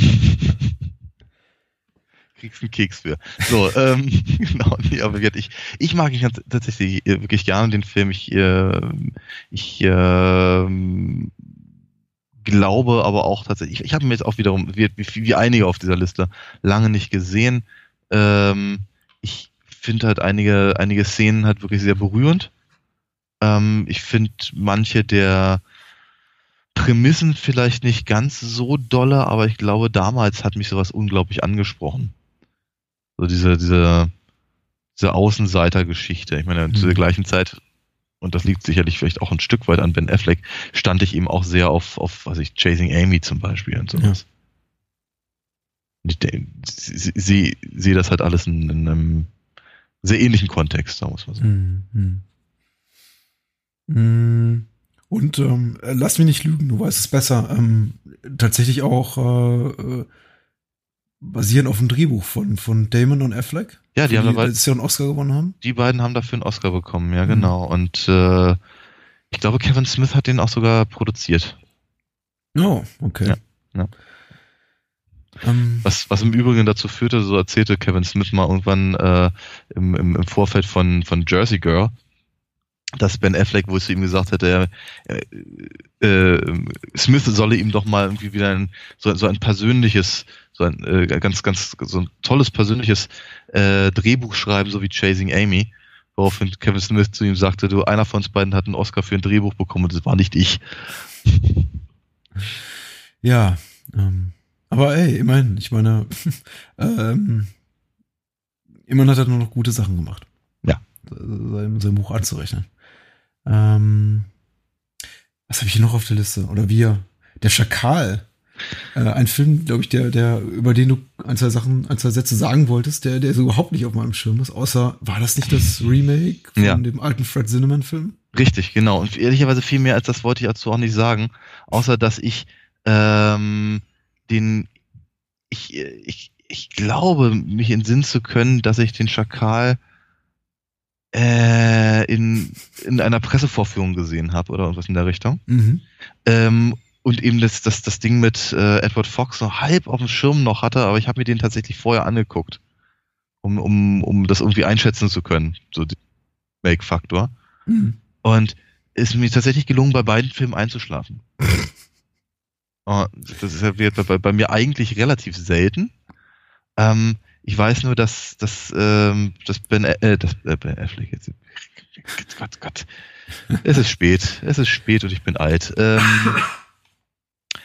dass Bruce Willis als, als, als, als großer Auftragskiller-Ass Mhm. wirklich erstaunlich öde ist.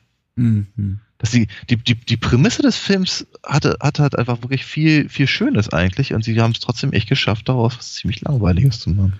Ja, ja, ja. Es ist tatsächlich, ähm, der Film sollte eigentlich, das ist mir noch im Gedächtnis geblieben, eigentlich zum Ende in Spannung aufbauen und er wird eigentlich immer ermüdender. ermüdender. Ja, genau. Das, äh, ich habe, glaube ich, noch in Erinnerung, dass der Film eigentlich, äh, also und da geht, da, da, ist das Original ein bisschen anders gestrickt. Der wirklich, äh, glaube ich, mit mit der Ende endet. Ich möchte jetzt, möchte jetzt nicht spoilern, aber quasi mit einer Szene, in der der äh, französische Präsident Mhm.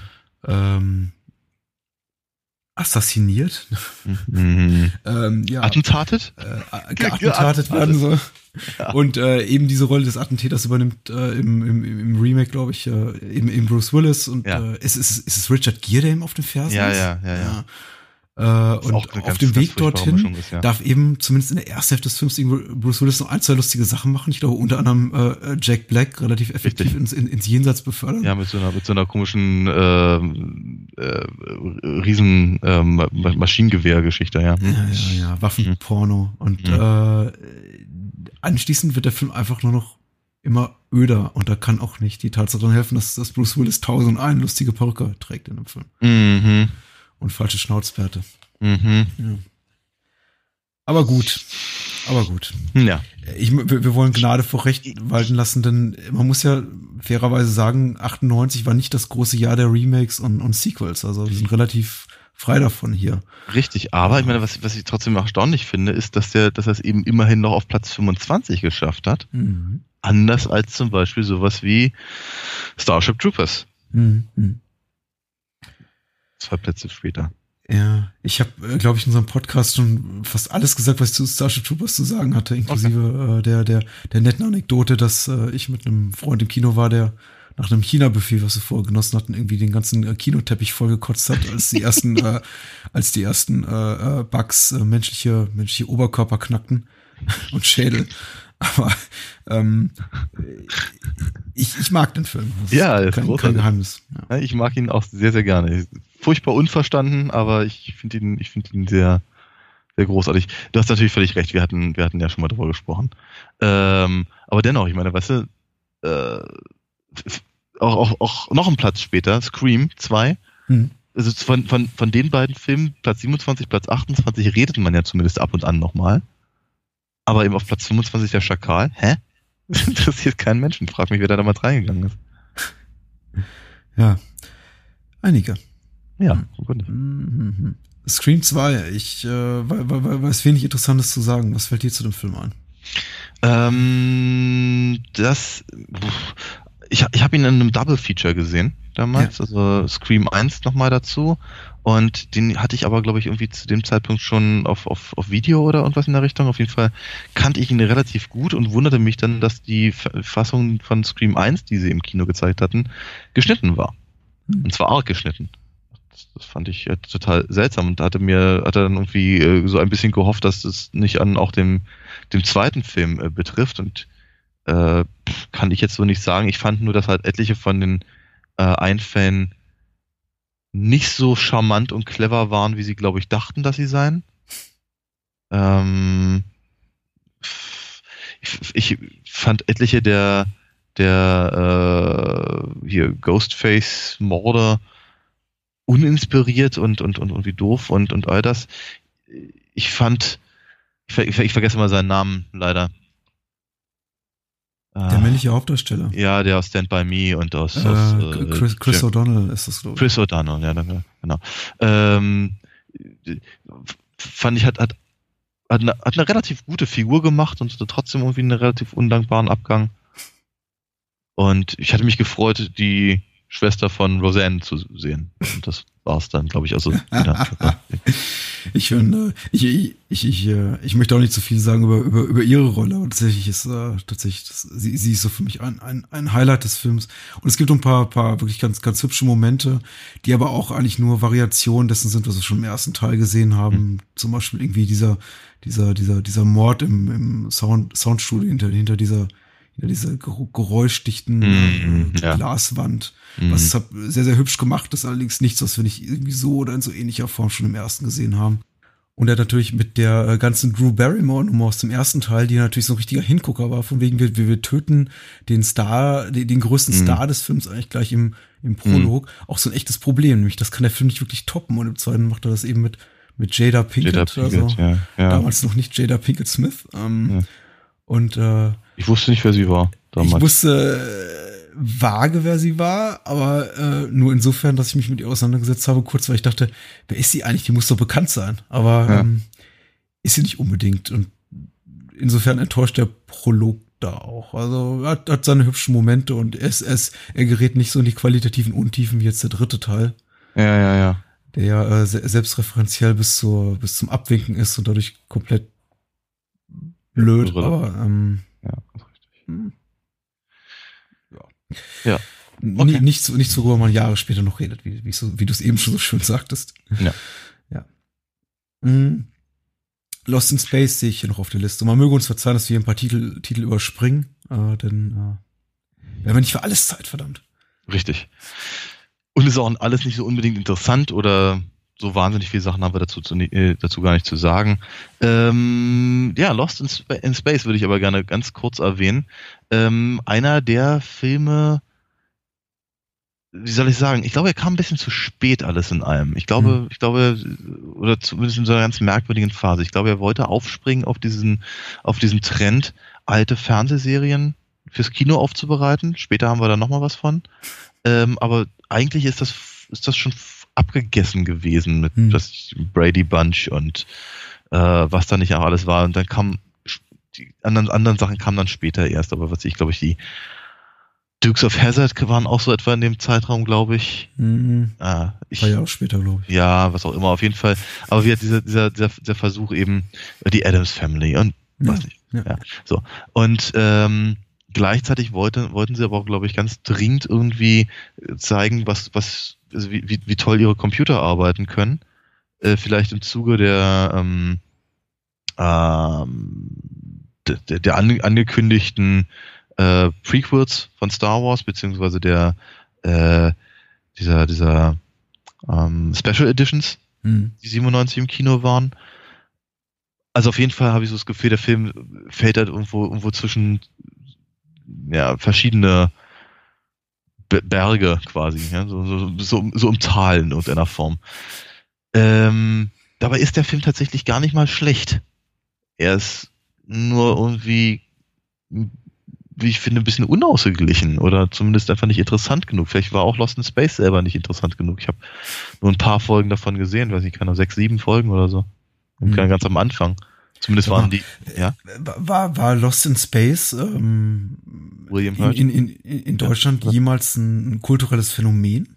Nee, ich habe es nie nicht, wahrgenommen irgendwo. Nee, nee, nee, nee. Ich musste, ich musste mir das Ding, ähm, äh, also die, die alten Folgen musste ich mir ausleihen aus dem Videodrom. Hm. Die hatten das da auf Video. Ähm, nee, nee, Lost in Space war einfach nur, also man kannte es, spätestens natürlich aus der Rocky Horror Show, ne? Hm, Lost hm. in Time und Lost in Space, haha. Ähm, genau, und äh, hier haben sie es halt verfilmt, unter anderem halt mit William Hurt und äh, mit Matt LeBlanc. Mhm. Ähm, einer der, der, der Versuche der Friends-Schauspieler, ähm, auch außerhalb ihrer Fernsehserie was zu reißen. Und während William Hurt durchaus, durchaus ähm, ganz passabel ist, ist Matt LeBlanc, glaube ich, ein bisschen überfordert. Aber sie hat ein paar, sie hat ein paar hübsche Effekte und es gab irgendwie nettes Spielzeug danach. Und ich habe ich hab das, ich hab das Ding tatsächlich in einer Vorführung gesehen, dann unterschrieben vom Regisseur, aber frag mich mehr, wie der hieß. Ja, Ja. Stephen, St- Äh, Stephen Hopkins, den ich als Regisseur kenne, vor allem, also Ja. der, der sich später einen großen Namen gemacht hat mit 24, weil er war so einer der, der, der federführenden Regisseure hinter, hinter der Serie mit Kiefer Sutherland, die, glaube ich, auch, Ja. der, glaube ich, irgendwie die Hälfte der Episoden der ersten Staffel Hm. Inszeniert hat und dadurch auch so, so, so einen gewissen Stil, so eine TV-Ästhetik prägte, die dann sehr, sehr einflussreich war, die Folgejahre. Ah, Okay. Ich habe gar nicht gesagt, was signiert, was, was er mir signiert hat. Eine Popcorn-Tüte. Popcorn-Tüte. Eine Pop. Ich hatte nichts anderes. Ja. Anyway. Zum gut, äh, zu Gunst von Lost in Space haben wir Out of Sight übersprungen, was okay Ja, ist. ich denke auch. Wir überspringen Jackie Brown, weil wir den bereits rezensiert haben im Podcast und äh, Richtig. Anastasia und Ariel. Bei Anastasia vielleicht im Vorübergehen äh, wundert mich, dass der Film so so ein großer Flop war, wenn man sich die Anzahl der, der, der Kopien betrachtet, mit denen der Film gestartet ist, weil ich glaube, ich meine zu glauben, dass da schon große Stücke drauf gelegt, also gesetzt wurden. Insofern, dass man, dass sich der Verleih da vielleicht auch Hoffnung gemacht hat, dass es so eine Art Disney-Killer sein könnte. Auf Platz 47 dann äh, im Auftrag des Teufels. Ähm, Keanu Reeves versucht sich äh, als äh, Charakterdarsteller an der Seite von Al Pacino in ähm, Devil, Devil's Advocate. Genau. Und äh, gelingt ihm das, sich da zu etablieren als ernstzunehmende Ja, nee, Persönlichkeit auf der Leinwand? nee, ja. Wie man es halt nimmt, ne? Ich meine, das ist halt echt eine ganz, ganz, der, der Film ist in einer, in einer schwierigen Phase. Ähm, Keanu Reeves, äh, halt noch in der, in der, in der Phase, in der, äh, eben noch nicht mit Matrix äh, in Verbindung gebracht wurde, sondern eben vor allem mit Bill und Teds fantastischer Reise, oder wie das Ding hieß. Mhm. Ähm, und und Al Pacino halt in der in der Phase seines Schaffens, in der er eigentlich nur chargiert hat und gebrüllt hat und und grimassiert hat. Also im Prinzip das, was ja auch schon den Paten 3 getötet hat. Ähm, schwierig. Ich mu- muss aber trotzdem sagen, ich fand den, ich habe ihn, habe ihn im Kino gesehen und ich fand ihn auch stellenweise echt gruselig. Äh, ganz nette Effekte und also so Dinge, mit denen ich so nicht gerechnet habe. Ähm, ich finde ihn leider nicht sehr effektiv und bezieh beziehungsweise nicht sehr nicht sehr durchdacht. Ich, ich glaube, der, der Film möchte cleverer sein, als er ist. Und da, während, während er das versucht, baut er ja eine gewisse Form von Mythologie auf. Was prinzipiell jetzt nicht schlecht ist, aber es ist leider ein bisschen irgendwie, ja, so blutarm habe ich so das Gefühl. Weißt du, ich glaube, ich, wenn, wenn, wenn, wenn, wenn sie noch ein bisschen mehr in die Tiefe gegangen wären oder zumindest ein bisschen schräger noch gewesen wären, hätten, hätten sie was machen können wie Angel Heart oder sowas. Ja, ja, ja. Ich musste, ich musste auch damals wie heute an Angel Heart denken, jetzt, jetzt, jetzt auch wieder zuletzt und äh, ähm, Angel Heart teilt sich ja mit äh, The Devil's Advocate ein, eine Gemeinsamkeit, nämlich diejenige, dass der, nennen wir es mal Twist, äh, relativ früh bekannt hm. ist oder jedem aufmerksamen Zuschauer offensichtlich sein ja, dürfte. Das nicht zuletzt auch da, weil, weil The Devil's Advocate The Devil's Advocate heißt. Ja, natürlich. Und ähm, das Problem an The Devil's Advocate ist eben, dass das, äh, ähm, was Angel hat nicht hat, ist, dass The Devil's Advocate da irgendwie so ein, ja, eben diese Mythologie drum spinnt und irgendwie so ein großes Geheimnis draus machen will. Äh, und das einfach viel zu lange ausdehnen über, glaube ich, eine, eine Spielzeit von 130, 140 Minuten. Also der Film ist, ist, ist elendig lang. Ich habe ihn auch damals im Kino gesehen und äh, ich habe auch durchaus äh, Gefallen dran gehabt, aber ich habe mich schon während des Sehens gefragt, meinen die das jetzt ernst? Ist das, wie, wie lange wollt ihr das eigentlich noch ähm, herauszögern, diese, diese, diesen großen Huha-Moment, in dem irgendwie auch, auch äh, ähm, Keanu Reeves äh, junger Anwalt erkennt, wem er da auf, auf, aufgesessen ist. Mhm. Ähm, seine, seine Frau mittlerweile irgendwie dreifach in den Wahnsinn getrieben wurde und er irgendwie von, von irgendwie lüsternen äh, Sexmonsterinnen um, umgeben ist und äh, äh, ihm ihm äh, Al Pacino dabei irgendwie schelmisch zublinzelt. Also es ist einfach, es ist ein offenes Geheimnis ab ungefähr Minute drei des Films. Der Film lässt sich viel zu viel Zeit damit, das dann irgendwie am Ende so befriedigend aufzulösen. Mhm. Ich finde den auch nicht schlecht, aber ähm, es ist, ähm, es ist ein wunderbar effektives Stück ähm, Kintop, aber äh, wirklich mit, mit, mit der Spielzeit von irgendwie fast, fast 140 Minuten, mm. wie lange der Film dauert, finde ich einfach mm. übers Ziel etwas hinausgeschossen in seiner Ambition. Mm. Ja, und wie du sagst, er, ich glaube, er, er gefällt sich so in seiner, in seiner Smartness, die er gar nicht hat. Mm. Das hast du, glaube ich, schon auf den Punkt gebracht. Ja. Oh, der Eisbär. Auf der Eisbär. Oh ja, der Eisbär. Das ist auch so ein Film, der sich gefällt. Und zwar, und zwar in dem Versuch, äh, Till Schweigers ähm, ähm, Quentin Tarantino zu sein. Mhm. Ähm, und er macht das gar nicht mal so schlecht. Muss, muss ich ganz ehrlich sagen. Hat er, hat er das davor oder danach auch schon mit Knockin' on Heaven's Door versucht? Ich glaube, er hat es vorher versucht, aber ich, ja. bin, ich bin mir nicht ganz sicher. Knockin' on Heaven's Door funktioniert besser, weil er, ich glaube, er kommt ein bisschen authentischer rüber in irgendeiner mhm. Form oder persönlicher oder kleiner oder wie auch immer, wobei äh, der Eisbär ist halt wirklich, das ist schon ja sehr, sehr, sehr, sehr, sehr kammerspielig, ja, sehr, sehr, mhm. sehr, sehr, sehr bedingte ähm, äh, Räumlichkeiten und so und äh, äh, an einigen Stellen sehr manieristisch. Also man, man, man, man merkt einfach, wie dringend Schweiger eben genau das machen wollte. Und ich meine, das, auch das muss man natürlich in gewisser Weise äh, gutieren. Das, was er machen wollte, hat er geschafft und abgeliefert. Wie man dazu auch immer stehen möchte. Ne? Also, aber es ist, äh, zu, zumindest hat er seinen, seinen, seinen sich selbst auferlegten Auftrag erfüllt. Und ich finde ihn auch tatsächlich an einigen Stellen recht, recht charmant und ganz, ganz, ganz drollig. Hat halt echte Momente. Ähm, er ist halt, ja, soll ich sagen, äh, Schweiger zu der Zeit war eben noch, noch weit davon entfernt, der, der, der, der, der erfolgreichste Regisseur und, und, und Schauspieler und Kantinenkoch äh, des deutschen Films zu sein, wie es halt heute ist. Aber wie gesagt, ich glaube, so dieses, dieses, dieses Gefühl irgendwie, was, was die können, können wir auch. Das transportiert er da auch rüber und wie gesagt, ich, ich, ich mag ihn tatsächlich ganz gerne. Äh, leider nicht gesehen. Ähm, ich erfülle hiermit kurz meine Pflicht und verweise auf, auf unseren Wild Things Podcast, den wir vor einem halben Jahr, dreiviertel Jahr aufgenommen haben. Mhm. Falls jemand dafür interessiert, auf Platz 51. Und wir springen zu Platz 56. Ein Film, glaube ich, zu dem sehr, sehr viele Menschen, wahrscheinlich auch einige Hörer, ein sehr inniges Verhältnis haben, der auch mal gerne genannt wird, so als, als, als Lieblingsfilm, der vor allem hm. dann genannt wird, wenn es darum geht, um die Beantwortung der Frage, was ist dein Lieblingsfilm der Coen Brothers? Hm. Und dann kommt dann primär eigentlich als Antwort Fargo hm. oder eben dieser hier, The Big ja. Lebowski, auf Platz 56. Ja. Und, ähm, ja ich würde gerne in, die- in dieselbe Kerbe schlagen, weil ich eigentlich im, nie, niemandem irgendwie was, was, was, was Böses will und eigentlich auch äh, äh, ge- ger- gerne teilhaben möchte an irgendwie diesen, diesen, die, die, die, diesen, dieser Liebe zu solchen, solchen Cult-Favorites, wie, wie es eben Big Lebowski ist. Und ganz ehrlich, ich mag The Big Lebowski wirklich gerne. Ich käme aber nie im Traum auf die Idee, ihn irgendwie in die, in die Top 5 Coen Brothers Filme äh, Mhm. reinzustellen. Mhm. Ich finde ihn, ich finde ihn ein wunderbares äh, Stück Entertainment. Ich äh, habe jetzt irgendwie auch nochmal kurz vor der podcast losging die Mühe gemacht, den Trailer rauszusuchen, vor diesem Trailer, vor, vor diesem Podcast zu schneiden, weil ich einfach den Trailer sehr charmant finde und auch, als ich den Trailer so zum, zum dritten, vierten, fünften, zehnten Mal äh, sah, beim, beim, beim Schneiden dieses, dieses Machwerks hier, dachte ich mir, das ist, das ist, ich glaube, das ist das genau, was mich an, an The Big Lebowski stört. Es, es ist ein, es ist ein Trailer-Moment-Film. Wenn ich an, Mhm. an The Big Lebowski denke, habe ich diese, diese fünf bis zehn bis zwanzig Momente im Kopf, die alle irgendwie mittlerweile so in den, in den äh, filmischen Sprachgebrauch eingegangen sind mit Don't Fuck with the Jesus, ähm, Mhm. äh, die ganzen Dude-Sprüche, der White Russian, äh, ähm, äh, Shut up, Donny.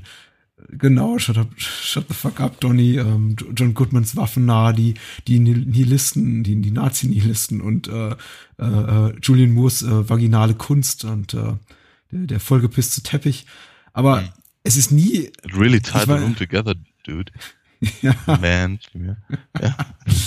und die sind alle, alle für sich sehr, sehr schön, aber ich Ja. finde den Film nie mehr als, äh, ich, ich, ich kram immer dieses, dieses ich glaube, mittlerweile konntest die Leute auch nicht mehr hören oder auch nicht mehr hören, aber irgendwie diesen Spruch raus von, der Film ist nicht mehr als die Summe seiner Teile und das ist er eben für mich nicht. Es ist immer, es ist so ein Film, den ich immer wieder gerne gucke und darauf warte, wann die nächste Lieblingsszene endlich kommt. Aber den ich niemals, der sich für mich niemals so als, als Gesamtkunstwerk richtig äh, solide zusammenfügt. Ich mag den Big Lebowski gerne, aber er ist für mich sehr, sehr fragmentierter, Ja. sehr zerfaserter Film.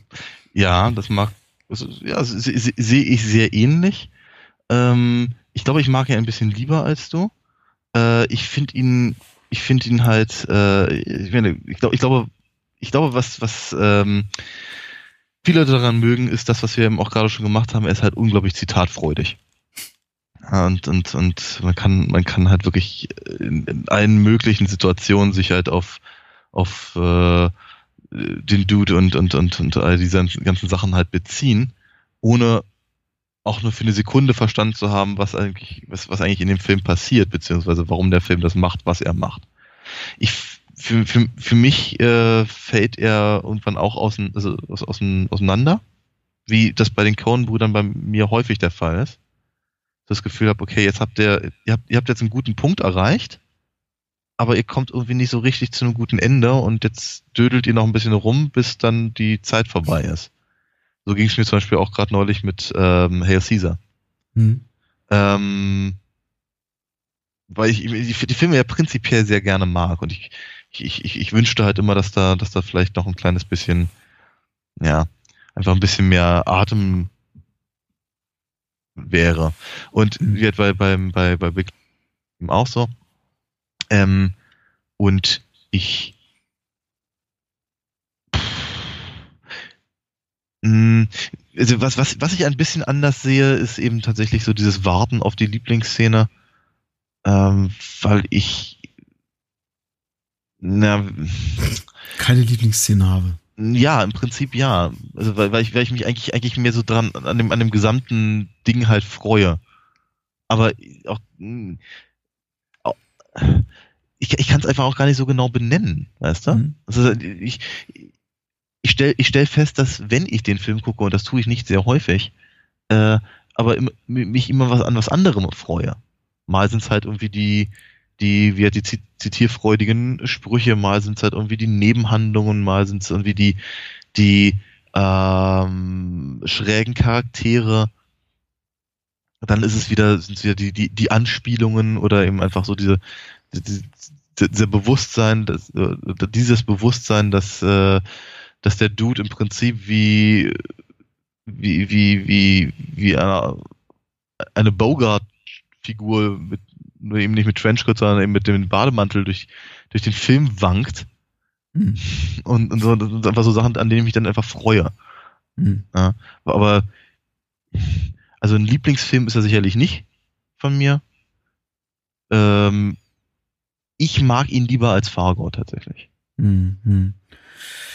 Ja, ich glaube, ich, ich tue mich generell schwer mit den, mit den Komödien der, der, der, der Coen-Brüder, Brüder, ähm, wobei es eben auch jetzt relativ wenige Coen-Filme gibt, die keine Komödien sind. Ja. Äh, ich meine, selbst die ernsten Filme von ihnen haben immer so einen leicht, leicht zynischen, satirischen Unterton. Mhm. Aber tatsächlich, wenn ich so auf meine Lieblingsfilme der Coens gucke, dann sind es tatsächlich die, ähm, die, die, diejenigen Filme in ihrem Werk, in denen habt so die, die humoristischen, äh, das humoristische Element eher, eher zweitrangig ist. Es ist eben sowas wie äh, Blood Simple, Mm. No Country for Old Men, den ich sehr Mm. liebe. Äh, Mm. Fargo ist super. The Man Who Wasn't There. Ähm, eher, eher so die, wo die, die, die das ganze kom komödiantische Element eher so ein bisschen zurückgenommen ist. Ja. Aber hey, ich meine, das klingt jetzt, glaube ich, auch, auch, auch strenger, als es gemeint war. The Big Lebowski ist für mich immer noch ein, ein Tip-Top-Film, den ich jederzeit gerne gucke und den ich auch mit, mit, mit Freude besitze und alle paar Jahre mal wieder rauskrame. Aber eben in einem, in einem filmischen Schaffen, wie das von den Coen-Brüdern, das einen wirklich segnet mit unglaublich Mhm. vielen überdurchschnittlich tollen Filmen, Ja. äh, ist es eben vergleichsweise mittelmäßig. Mhm. Das Ding ist viel schlimmer, als es gemeint ist. Ja. Aber ich glaube, ich habe dich verstanden. Ja. Äh, Ich würde gerne im Vorbeigehen noch erwähnen, dass ich Ronin auf dem Platz 57 von John Frankenheimer für, für einen ganz fantastischen Actionfilm, eher übersehenen Actionfilm der, der späten 90er halte, Mhm. ähm, der auch super besetzt ist mit De Niro, als er noch erträglich war, Jean Reno, Natasha McElhone, Sean Bean, wirklich super besetzt und äh, sehr, sehr empfehlenswert.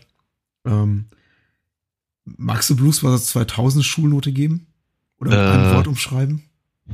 Minus drei? Ja, ich habe damals schon drauf gewartet, aber ich würde auch sagen, minus drei geht tendenziell in die richtige Richtung. Ja. Ganz furchtbar. Also ich finde es einfach so, auch so traurig. Ich finde ich find den einfach wirklich traurig, diesen Film. Ähm, Nicht ganz so traurig war. kann, kann, kann, gar nicht, kann wirklich gar nicht mehr. Ich, ich, ich, ich, da- dafür, dafür, dass ich den ersten oder den, den, den, den, richtigen halt sehr mag und mit klar, mit Ausnahme von Belushi halt irgendwie alle, alle dabei sind, die irgendwie wesentlich sein sollten. Okay, Cap Calloway auch nicht.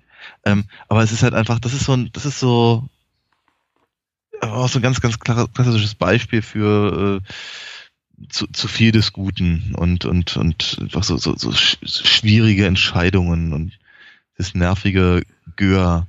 Und dann müssen sie hier, dann, dann müssen sie noch ganz dringend, äh, also, weißt du, es, es reicht nicht, es reicht nicht nur, dass es irgendwie äh, wie zwei Blues Brothers sind, nein, es müssen irgendwie jetzt, jetzt, jetzt vier sein und ein Hund und noch ein Kind dazu und, und, und, und, und, und wie ein, ein, ein, ein Schwarzer, obwohl natürlich der erste ja auch sozusagen nun wirklich keine, keine äh, ähm, äh, ethen, ethnischen Problemfälle in irgendeiner Form auf, aufmacht. Ja, Ja, ja. Aber, hier, aber hier habe ich so das Gefühl, es ist halt irgendwie so ein, so ein, so ein ganz komisches Alibi, was ganz, ganz, ganz seltsam auf mich wirkt.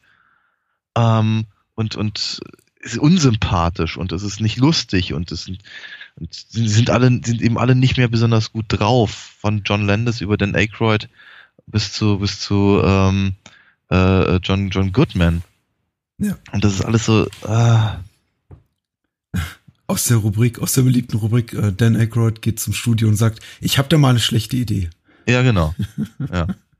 Das, das Studio sagt, klar, wo darf ich unterschreiben? Wie viel Geld willst du denn haben dafür? Mhm, mhm. Ich, ich wollte gerne vorbeigehen, dass erwähnen, dass auf Platz 62 das äh, erste Halloween Reboot äh, zu finden Ja. ist, Halloween Age 20, das besser ist, natürlich komplett im Fahrwasser des, des Scream-Erfolgs entstanden ist, aber besser ist als sein Ruf, ungleich zu Halloween Resurrection, der zwei Jahre später erschien und grottig ist, aber Okay. Halloween Age 20 ganz nett. Auf Platz 65 noch kurz erwähnt, mit Schirm, Scham und Melone, das das, Mhm. äh, die, äh, die Avengers Aufbereitung fürs Kino mit Hilf mir weiter, Ray Fiennes und Ja. Uma Thurman. Genau.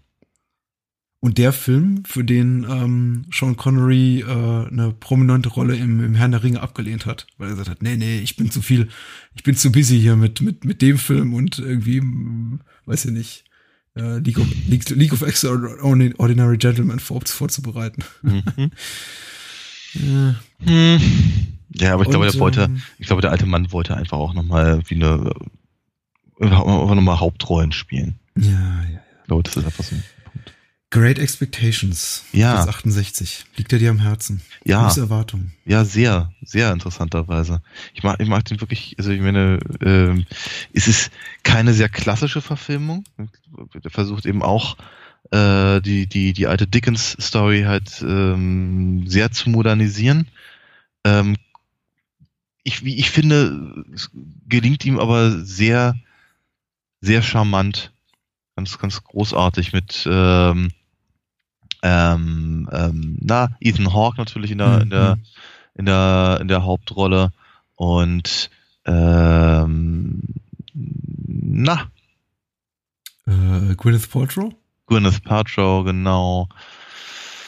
Und Hank Azaria ist mit drin und Chris Mhm. Cooper, Anne Bancroft. Ich habe mir gerade die IMD aufgemacht, weil ich ehrlicherweise das mir alles nicht merken konnte, aber Robert De Niro natürlich eben auch. Und so. Und das ist wirklich äh, ganz, ganz großartiger Soundtrack. Also wirklich Ja. wunder, wun- wunder, wunderschöne Songs und auch ein ganz, ganz wunderschöner äh, Score. Ähm, ich mag, ich, ich, mag, ich mag den Film auch optisch. Ich finde ihn, sehr- ich finde ihn sehr, ich finde ihn sehr lyrisch. Ich werde ihn, ich finde durchaus, dass es gelungen ist, die Problematik halt des alten Dickens-Romans zu übersetzen. Na, weil einfach so, so et- etliche, etliche Zusammenhänge in dem, in dem Buch sich halt nur sehr schwer, ähm, ja, wie soll ich sagen, nachvollziehen lassen, wenn man es Ja. eben nicht in in dem, im 19. Jahrhundert spielen lässt. Hm. Und ähm, hab- ja. Ja. Nein, nein, ich, ich gehe, ich, ich bin da voll bei dir. Ich habe, ähm, ich glaube, ich habe nicht so eine, Dank, ich habe, danke du. Ich, ich, ich bin dem Film nicht so verpflichtet oder so verbunden, wie, wie du es es bist, aber ich, äh, ich mochte ihn auch sehr gern. Der, der, der Sound, die Soundtrack-CD steht auch bei mir im Regal. Ich habe damals äh, kurz nach Erscheinen fast schon irgendwie äh, ungesunde kleine Obsession mit, mit einem Song entwickelt, der da drauf ist. Er ist, der ist von einer Band, glaube ich, die, die Mono heißt, eine Sängerin und äh, der Song ist irgendwie live in Mono. Aha. Äh, und ich habe den rauf und runter gehört und ich finde Mhm. den heute ziemlich unerträglich. Also ich habe ihn vor einigen Jahren mal wieder rausgekramt und eingelegt und dachte, oh Gott, weißt du, diese Art von von von von von äh, Cardigans Emo Pop ist, die ich heute Mhm. fast unerträglich finde. Aber Ah, damals okay. fand ich den total süß und zuckersüß und Ja, so ja. der ganze Film ist ist mich total be- berührt. Ja. Aber ich glaube, die Erinnerung ist schöner als jetzt äh, das Bedürfnis, den Film noch mal zu sehen. Ja. Wobei ich ja sagen muss, Alfonso Cuarón ist auch ein Regisseur, der echt selten enttäuscht. Also der wirklich auch eine au- ausgesprochen hervorragende Biografie hat. Wir haben über seinen Children of Man auch schon geredet. Mhm. Zuletzt hat er Gravity gemacht, der zumindest als Kinoerlebnis wahrscheinlich das Beste ist, was ich im Kino gesehen habe in den letzten Jahren. Und ähm, ich, äh, vielleicht sollte ich immer wieder rauskramen. Große Erwartung. Ja. Ja. Ja. Mhm. Was haben wir hier noch? Ähm, ich wollte gerne noch kurz äh, erwähnen, Spiel auf Zeit, äh, Snake Eyes von Brian De Palma, ein Brian De Palma Spätwerk, äh, zwei Jahre nach seinem Mission Impossible en entstanden. Mhm. Nummer kleiner, eine Nummer weniger großartig besetzt mit Nicolas Cage, aber eben auch mit einem großen Star besetzt. Wirklich gut gemachter Thriller, der wirklich daran krankt, an, an so einer klassischen Krankheit, die glaube ich heute, ja, die leider immer noch ähm, äh, ein, einem hin und wieder einen Film versaut, nämlich der Tatsache, dass man äh, Testscreenings des Films gemacht hat und dann das Publikum geschrien hat, wie einst bei, weiß ich nicht, Little Shop of Horrors und wie jetzt zuletzt bei, weiß ich nicht, sowas wie Suicide Squad, man hört da ja so einiges, Mhm. das Testpublikum geschrien hat, nee, nee, nee, das Ende ist viel zu äh, unrealistisch, düster, apokalyptisch, mach doch, mach doch irgendwas Fröhlicheres. Und äh, das führt eben dazu, dass Snake Eyes relativ unbefriedigend endet, so auf den letzten Metern. Ich finde, der Weg dahin ist aber sehr, sehr erfüllend und bietet eben sehr, sehr viele äh, Brian De Palma Standards, die man gerne mag. Äh, ausgefeilte Kamerafahrten, schöner Score, treibende Handlung, etwas überkantigelte Darsteller und ähm, ich mag den sehr gerne. Sehr viel lieber als Event Horizon, den, den wir, glaube ich, letzte Woche, als wir kurz über Paul W. Andersons Kinokarriere sprachen, auch schon erwähnt haben, Ja. der heute oft genannt wird so als eines der besseren Werke des Regisseurs, den ich aber dem ich aber irgendwie nicht beipflichten wollte. Und irgendwie heute bin ich froh, sagen zu können, äh, Leute, das, was ihr heute gut findet, fand ich damals schon scheiße. Weil ich bin, weißt du, wie ich damals aus dem Kino rauskam und dachte, okay, das habe ich alles in anderen Filmen schon besser gesehen. Da ist keine originelle Idee drin, nichts, was mich irgendwie interessiert. Mhm. Horror in Space, weiß nicht, äh, Fuck Off und das Ganze irgendwie so mit der, mit der, mit der, äh, weiß nicht, auf dem intellektuellen Niveau wie für irgendwie Zehnjährige gedreht. Nee, Ja. Ich weiß auch nicht. Aber das war, da, damals war es was. Hellraiser in Space, genau, das war's. Ja, aber ich, ich, ich erinnere mich, der Film ist halt offenkundig auch nicht sehr erfolgreich gewesen.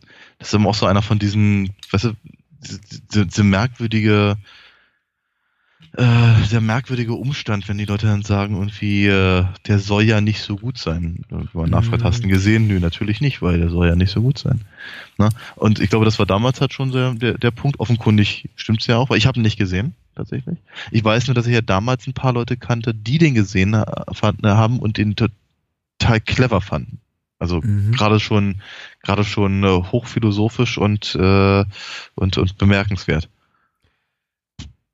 Okay. Ja, Ich Ja, es kommt immer darauf an, mit wem man spricht. Ich habe heute, ich habe heute mit einem mit einem durch, durchaus geschätzten Kollegen kurz über über über Tim Burton geredet und er meinte, Tim Burton sei für ihn so der der, der letzte Regisseur in Hollywood, der noch mal wirklich überraschende Filme dreht. Und ich dachte, okay, also wenn dich Tim Burton immer noch überrascht, dann gehst du wirklich auch nur einmal im Jahr ins Kino.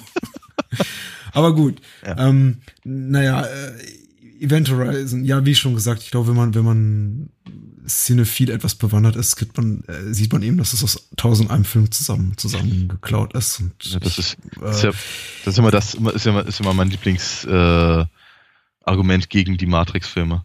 Aber, Mm. aber, aber mir hört, hört man ja nicht zu bei sowas. Ja, mm, also ja, die, die, die finde ich noch um einiges besser gemacht. Aber gut, das ist Nur- vielleicht ein Thema, Thema, Thema für einen Es ging, ja gerade, um- es, ging, es ging nur um das Zusammengeklaute, nicht um das besser gemacht. Ja, absolut, absolut. Äh, Event Horizon. Ich ich mutmaße mal, das ist das Letzte, was ich über Event Horizon noch sagen möchte. Gar nichts zum Inhaltlichen, weil ich möchte auch niemandem die Spannung nehmen, der den Film noch nicht gesehen hat. Ist, äh, ich glaube auch, dass sein mittlerweile relativ guter Ruf ein bisschen daher rührt, dass der Regisseur sehr kräftig die Werbetrommel dafür gerührt hat, dass man doch bitte auf das, auf die DVD-Veröffentlichung warten solle auch irgendwie 98 das neue angesagte Medium, der heißeste Scheiß und äh, äh, Event Horizon ging es da ähnlich wie Filmen wie, weiß nicht, Austin Powers ein Jahr zuvor, die, glaube ich, ihr, ihr Publikum primär gefunden haben über irgendwie dieses neue Medium DVD und die Tatsache, dass es plötzlich dann halt Deleted Scenes gab und irgendwie Extended Versions und Audiokommentare und dergleichen. Und Event Horizon ist eben ein unglaublich großer Erfolg gewesen im Heim Heim Heimkinomarkt und überhaupt kein großer Erfolg gewesen an den Kinokassen. Und ähm, glaube ich auch mit einer der Filme, weil und damit habe ich mich mal zumindest im, im Studium ein bisschen auch beschäftigt, mit einer der Filme gewesen, auch die damals den Trend so angestoßen haben zu diesen Extended und Unrated Cuts, weil ähm, äh, Event Horizon sich diesbezüglich einfach verkauft hat wie geschnitten Brot, während im Kino kann, eigentlich keiner reingehen wollte. Außer äh, Ja. hoffnungsvollen Science-Fiction-Horror-Fans wie meine einer, die dann enttäuscht rausgingen. Aber gut. Ähm, Mimik sei noch kurz erwähnt als äh, äh, Guillermo del Toros erster wirklich nennenswerter Versuch in Hollywood Fuß zu fassen. Hat lief nicht so gut für ihn zumindest. Der Film war so ein mittelgroßer Hit, aber er ist unzufrieden mit der Schnittfassung. Äh, ich finde ihn ja ganz nett. Und äh, vielleicht sollten wir noch kurz über die Hunter S. Thompson Adaption Vier Oh ja. in Las Vegas reden von Terry Gilliam. Ja, aber das ist ja auch so einer von den Filmen, äh, an denen sich zumindest die, die Geister scheiden. Aber Platz ich, 94. Viele Leute können nicht reingegangen sein. das ist richtig, ja. Aber ich glaube, später kam das dann mehr da, so dazu. Und ich glaube, wir, wir, ich, ich glaube, bei, bei vielen Leuten gilt er im Prinzip auch wie der, auch wie Big Lebowski. So ein, so ein Film, den, den, von dem sie glauben, nur sie hätten ihn verstanden. Und er würde nur ganz persönlich zu ihnen halt sprechen. Ähm, ich habe ihn auch nicht im Kino gesehen. Ich habe ihn mir wiederum auf, auf, äh, auf einer amerikanischen DVD damals gekauft, weil, naja, ich meine, ich mag halt Terry Gilliam. Und ich war im allerhöchsten Maße enttäuscht. Ja. Also Sprich dich aus. Ehrlicherweise mehr, mehr als das gibt's gar nicht. Ich finde ich finde ihn einfach nicht besonders gut. Ich finde ihn, ich finde ihn weder, weder interessant, noch finde ich ihn lustig, noch finde ich irgendwie schräg oder, oder, oder, oder inspiriert oder ich habe ich hab einfach, ein, ich hab einfach ein echtes Problem damit, ähm, ähm, Johnny Depp irgendwie durch, durch diesen Film halt irgendwie tollen zu sehen, genau mit, mit, mit Be- mit Benicio del Toro und keine Ahnung zu haben, was da eigentlich gerade abgeht und äh, die, die Hälfte der Sachen auch nicht auch nicht zu verstehen, weil sie so nuscheln oder permanent halt zugedröhnt sind. Und äh, ich finde, ich finde eben einfach, also gerade von der von der ähm, ähm, Warte des, des Terry Gilliams Films aus eben finde ich ihn eben auch so enttäuschend, weil ich eben das Gefühl hatte, er, er zieht da nur irgendwie die Register, die man von ihm in irgendeiner Form erwartet. Ohne, ohne dass er da ähm, zu irgendeinem Zeitpunkt persönlich wird, zum Beispiel. Mhm. Ja, wie, so, also ich mag ihn schon gar nicht vergleichen mit so was wie, wie was wie Brazil oder so, aber er ist, ja, der ist, der ist für mich halt nicht mal so persönlich wie sowas wie 12 Monkeys. Ähm, also ich, ich, ich nee, ich, ich, ich mag Fear and Loathing in Las Vegas gar nicht.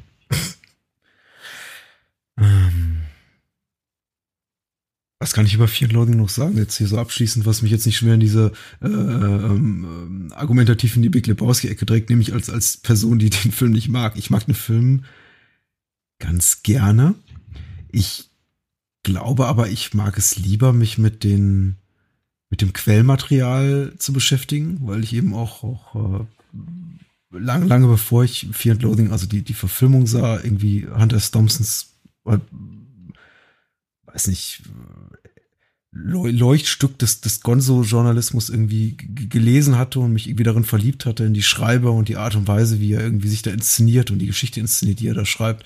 Das war für mich einfach irgendwie neben dem, was, was äh, so Tom Wolf gemacht hat, auch im Studium, äh, das hat für mich irgendwie äh, mit interessanteste Leseerlebnis so im, im Non-Fiction-Bereich aus der, aus der US-Literatur der, der, der 60er, 70er Jahre. Ähm, fand ich total super.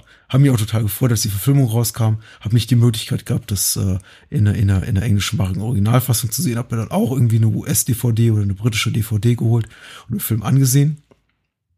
War ähm, enttäuscht. Und da ging es mir ähnlich wie dir. Und dann kam ein paar Jahre später äh, eine relativ aufwendig gemachte Edition raus von Criterion. Und es war zu einer Zeit, als man irgendwie, glaube ich, noch, ich glaube, das hat ein bisschen nachgelassen bei Criterion, für, für zeitgenössische Filme extrem viel Aufwand betrieb äh, Gerade für Gilliam-Filme. Ich meine, sie haben auch sehr schöne Editionen, zum Beispiel von Brazil rausgegeben. Oh ja, die ist okay. Äh, und, und König der Fischer. Aber Fear and Loathing in Las Vegas war wirklich so ein, so ein, ging wirklich so in die Richtung, wir übertreffen uns mal selber. Und es war unglaublich viel interessantes Infomaterial dabei, tolles Booklet, Interviews, Making-ofs. Ich glaube, drei oder vier Audiokommentare, total over the top. Und unter anderem eben auch äh, einer, einer mit Hunter S. Thompson, in dem er, pff, wow, irgendwie ich so persönlich das Gefühl hatte, er sei irgendwie kurz vorm, kurz, kurz vorm, vorm, vorm Abwinken, also äh, mhm. sein Leben aushauchend, äh, mühselig interviewt von irgendeinem Interviewer, der ihn versucht bei Laune zu halten. Und er driftet halt ständig ab, fängt an rumzuschreien, irgendwie im Raum rumzurennen, äh, äh, ruft dann äh, Johnny Depp an und, und, und, und, und, und schreit ihn an, you, you, you motherfucker. Ähm, und, und da hat habe ich wieder angefangen, Spaß daran gehabt, mich intellektuell mit dem Film auseinanderzusetzen. Okay. Ich dachte, okay, wenn solche Leute in den Kulissen arbeiten und auch, äh, ich habe Gilliams Interviews zu dem Film gelesen und auch irgendwie was, was Benicio del Toro und die anderen Mitwirkenden vor der Kamera zu sagen hatten, mhm. habe ich gedacht, so viel Spaß hatten und irgendwie so überzeugt sind von dem, was da irgendwie auf der Leinwand sich zuträgt. Vielleicht muss irgendwie was dran sein. Ich gebe dir letztendlich vollkommen recht, bevor ich irgendwie diese, mich auf diese Metaebene begeben habe in der Auseinandersetzung mit dem Film, habe ich mhm. mir den Film auch noch angesehen und dachte, ja, das ist halt Gilliam, wie er es anderswo schon besser gemacht hat. Äh, un, un, unverkennbar seine Handschrift, aber irgendwie nicht, nichts Außergewöhnliches. Mhm. Ähm, ich glaube, ich komme mich mittlerweile mit dem Film mehr anfreunden, als ich es als ich's irgendwie damals bei der Erstsichtung getan habe. Aber mhm. ja, ich würde ihn auch nicht in einen einstellen mit meinen Lieblingen. Also äh, nicht neben nicht neben dem Baron Münchhausen oder Zum Beispiel, ja. ja. Oh ja. Mhm. Richtig. Ja. Ja. Haben wir noch was das zu sagen? schon durch. Hm? Ja, das war's. Haben wir, haben ja, wir nichts ja, weiter mehr? Hm, ich dachte, ich erwähne noch im Vorbeigehen The Replacement Killers, weil es für mich irgendwie damals auch so, ein, so, so exemplarisch ist für den damals aufkeimenden Trend in Hollywood, äh, jetzt das Hongkong-Kino kopieren zu wollen, von ja. wegen äh, äh, Show und Fat meistens das, mit der Denkrichtung, genau, wir engagieren mal Show und Fat und setzen irgendwie äh, talentierte Debütanten auf den Regiestuhl, wie jetzt Anton Fuqua, der, glaube ich, auch Suicide Squad jetzt zuletzt gemacht hat und lassen die mal versuchen, so ein bisschen äh, Hongkong-Kino zu faken. Ich glaube, mm. äh, Till Schweiger spielt auch eine, eine kleinere Nebenrolle als einer der Killer. Und ähm, äh, Dingenskirchen, ne? Wie hieß er noch gleich? Ja, äh, Machete. Machete? Machete. Ach so. Äh, Dingsbums. Nee, ich meinte, ich meinte eigentlich die, die weibliche Haupt, Hauptfigur. Ach, Myra Sorvino. Ja, genau. Ja. Ja. Von, Hat von die der ich mal Jahre zuvor, hat die nicht ein paar Jahre zuvor einen Oscar gewonnen? Ich glaube ja, für Mighty Aphrodite. Ja. Ja. Die ist Ja. auch so verschwunden. Ja. Die, ich, ich, ich hatte sie neulich mal gesehen, also nicht direkt gesehen, aber in einer, in einer sehr, sehr, sehr, lustigen Rezension eines, eines, eines, eines christlichen äh, Films, ähm, wo sie irgendwie mit, mit, mitspielte und das war irgendwie alles ganz schrecklich. Allerdings aber auch Leute wie, so wie Ted, Ted McGinley und so, also ganz, ganz, ganz, ganz merkwürdige, ja, egal. Mhm. Äh, Replacement Killers äh, krank, krankt echt an allem. Äh, Die Action ist inkompetent, die Chemie zwischen den Figuren ist überhaupt nicht da. Ich meine, Joey und Fatomara Savino soll sowas spielen wie, wie, wie ein Liebespaar. Äh, ich glaube, Jürgen Prochnow spielt den, den, den, den Bösewicht. Und ich glaube, der erste Auftritt von, von Till Schweiger neben Danny Trejo im, im, im, im äh, in Zeitlupe wehenden schwarzen Plastikmantel ist einfach so ein ähm, Moment, in dem man im Kino sitzt und einfach nur entweder schreit oder denkt, go fuck yourself. Also wirklich. äh, vor allem, wenn man eben Besseres gewohnt ist aus dem echten Hongkong-Kino. Ja, ja. Und das war halt zu der Zeit noch, naja, nicht mehr so irgendwie in voller Blüte, aber zumindest noch zu einem, noch, noch so einem Zustand, wo man sagte, ja, da kam noch Interessantes aus Hongkong. Hm. Jetzt wieder. Aber Okay. nun gut. Ja, Sind wir fertig? das war das Kinojahr 1998, ja. Und meine Stimme verlässt mich. Ja, Das muss jetzt auch reichen. ich denke eigentlich auch.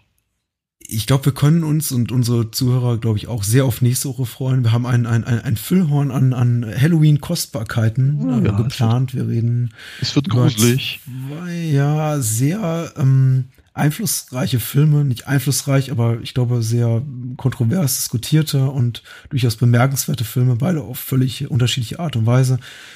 Äh, wir reden über Herc Harveys äh, Tanz der toten Seelen, Carnival of Souls. Äh, einer der Wunschfilme, die wir bei Facebook auch zur Wahl gestellt haben. Und zum Zweiten sprechen wir über Haute Tension von Alexandre Eicher aus dem Jahr 2003. Auch so ein Mini-Game-Changer für das äh, Horrorkino dieser Zeit. Mm, Wir, darüber wird zu reden sein. Ein, ein sehr gehassliebter Film. Ich bin mal gespannt, auf welche Seite des Hassliebe-Spektrums Daniel da so fällt. Außerdem reden wir ein bisschen über ähm, merkwürdige deutsche Titel von äh, nicht-deutschen Horrorfilmen. Da hat sich bei Facebook einiges angesammelt in den letzten Tagen und äh, ja, es wird auf jeden Fall ein wirklich schöner Halloween-Podcast, glaube ich. Ja, ich freue mich drauf. Ja. Und ich freue mich auch drauf, wenn deine Stimme wieder einigermaßen äh, klingt. ansonsten, ansonsten müssen wir den Podcast irgendwie umändern und, und, und äh, nur noch über Tom Waits reden oder so. Ich wünschte, jemand würde meine Alben kaufen. Dann wünsche ich eine gute Nacht. Ja, und gute Besserung. Bis dann. Danke, ciao.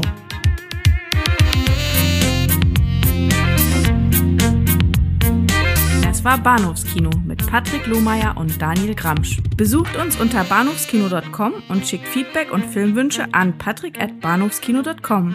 Bei Facebook, Twitter, iTunes und über alle bekannten Podcast-Apps sind wir natürlich auch zu finden. Unter alinafox.de könnt ihr Daniels Comics lesen und bestellen. Alina Fox Hörspiele sind übrigens bei Amazon, Audiamo und überall dort erhältlich, wo es etwas auf die Ohren gibt. Natürlich auch im gut sortierten Einzelhandel. Vielen Dank fürs Zuhören und adios!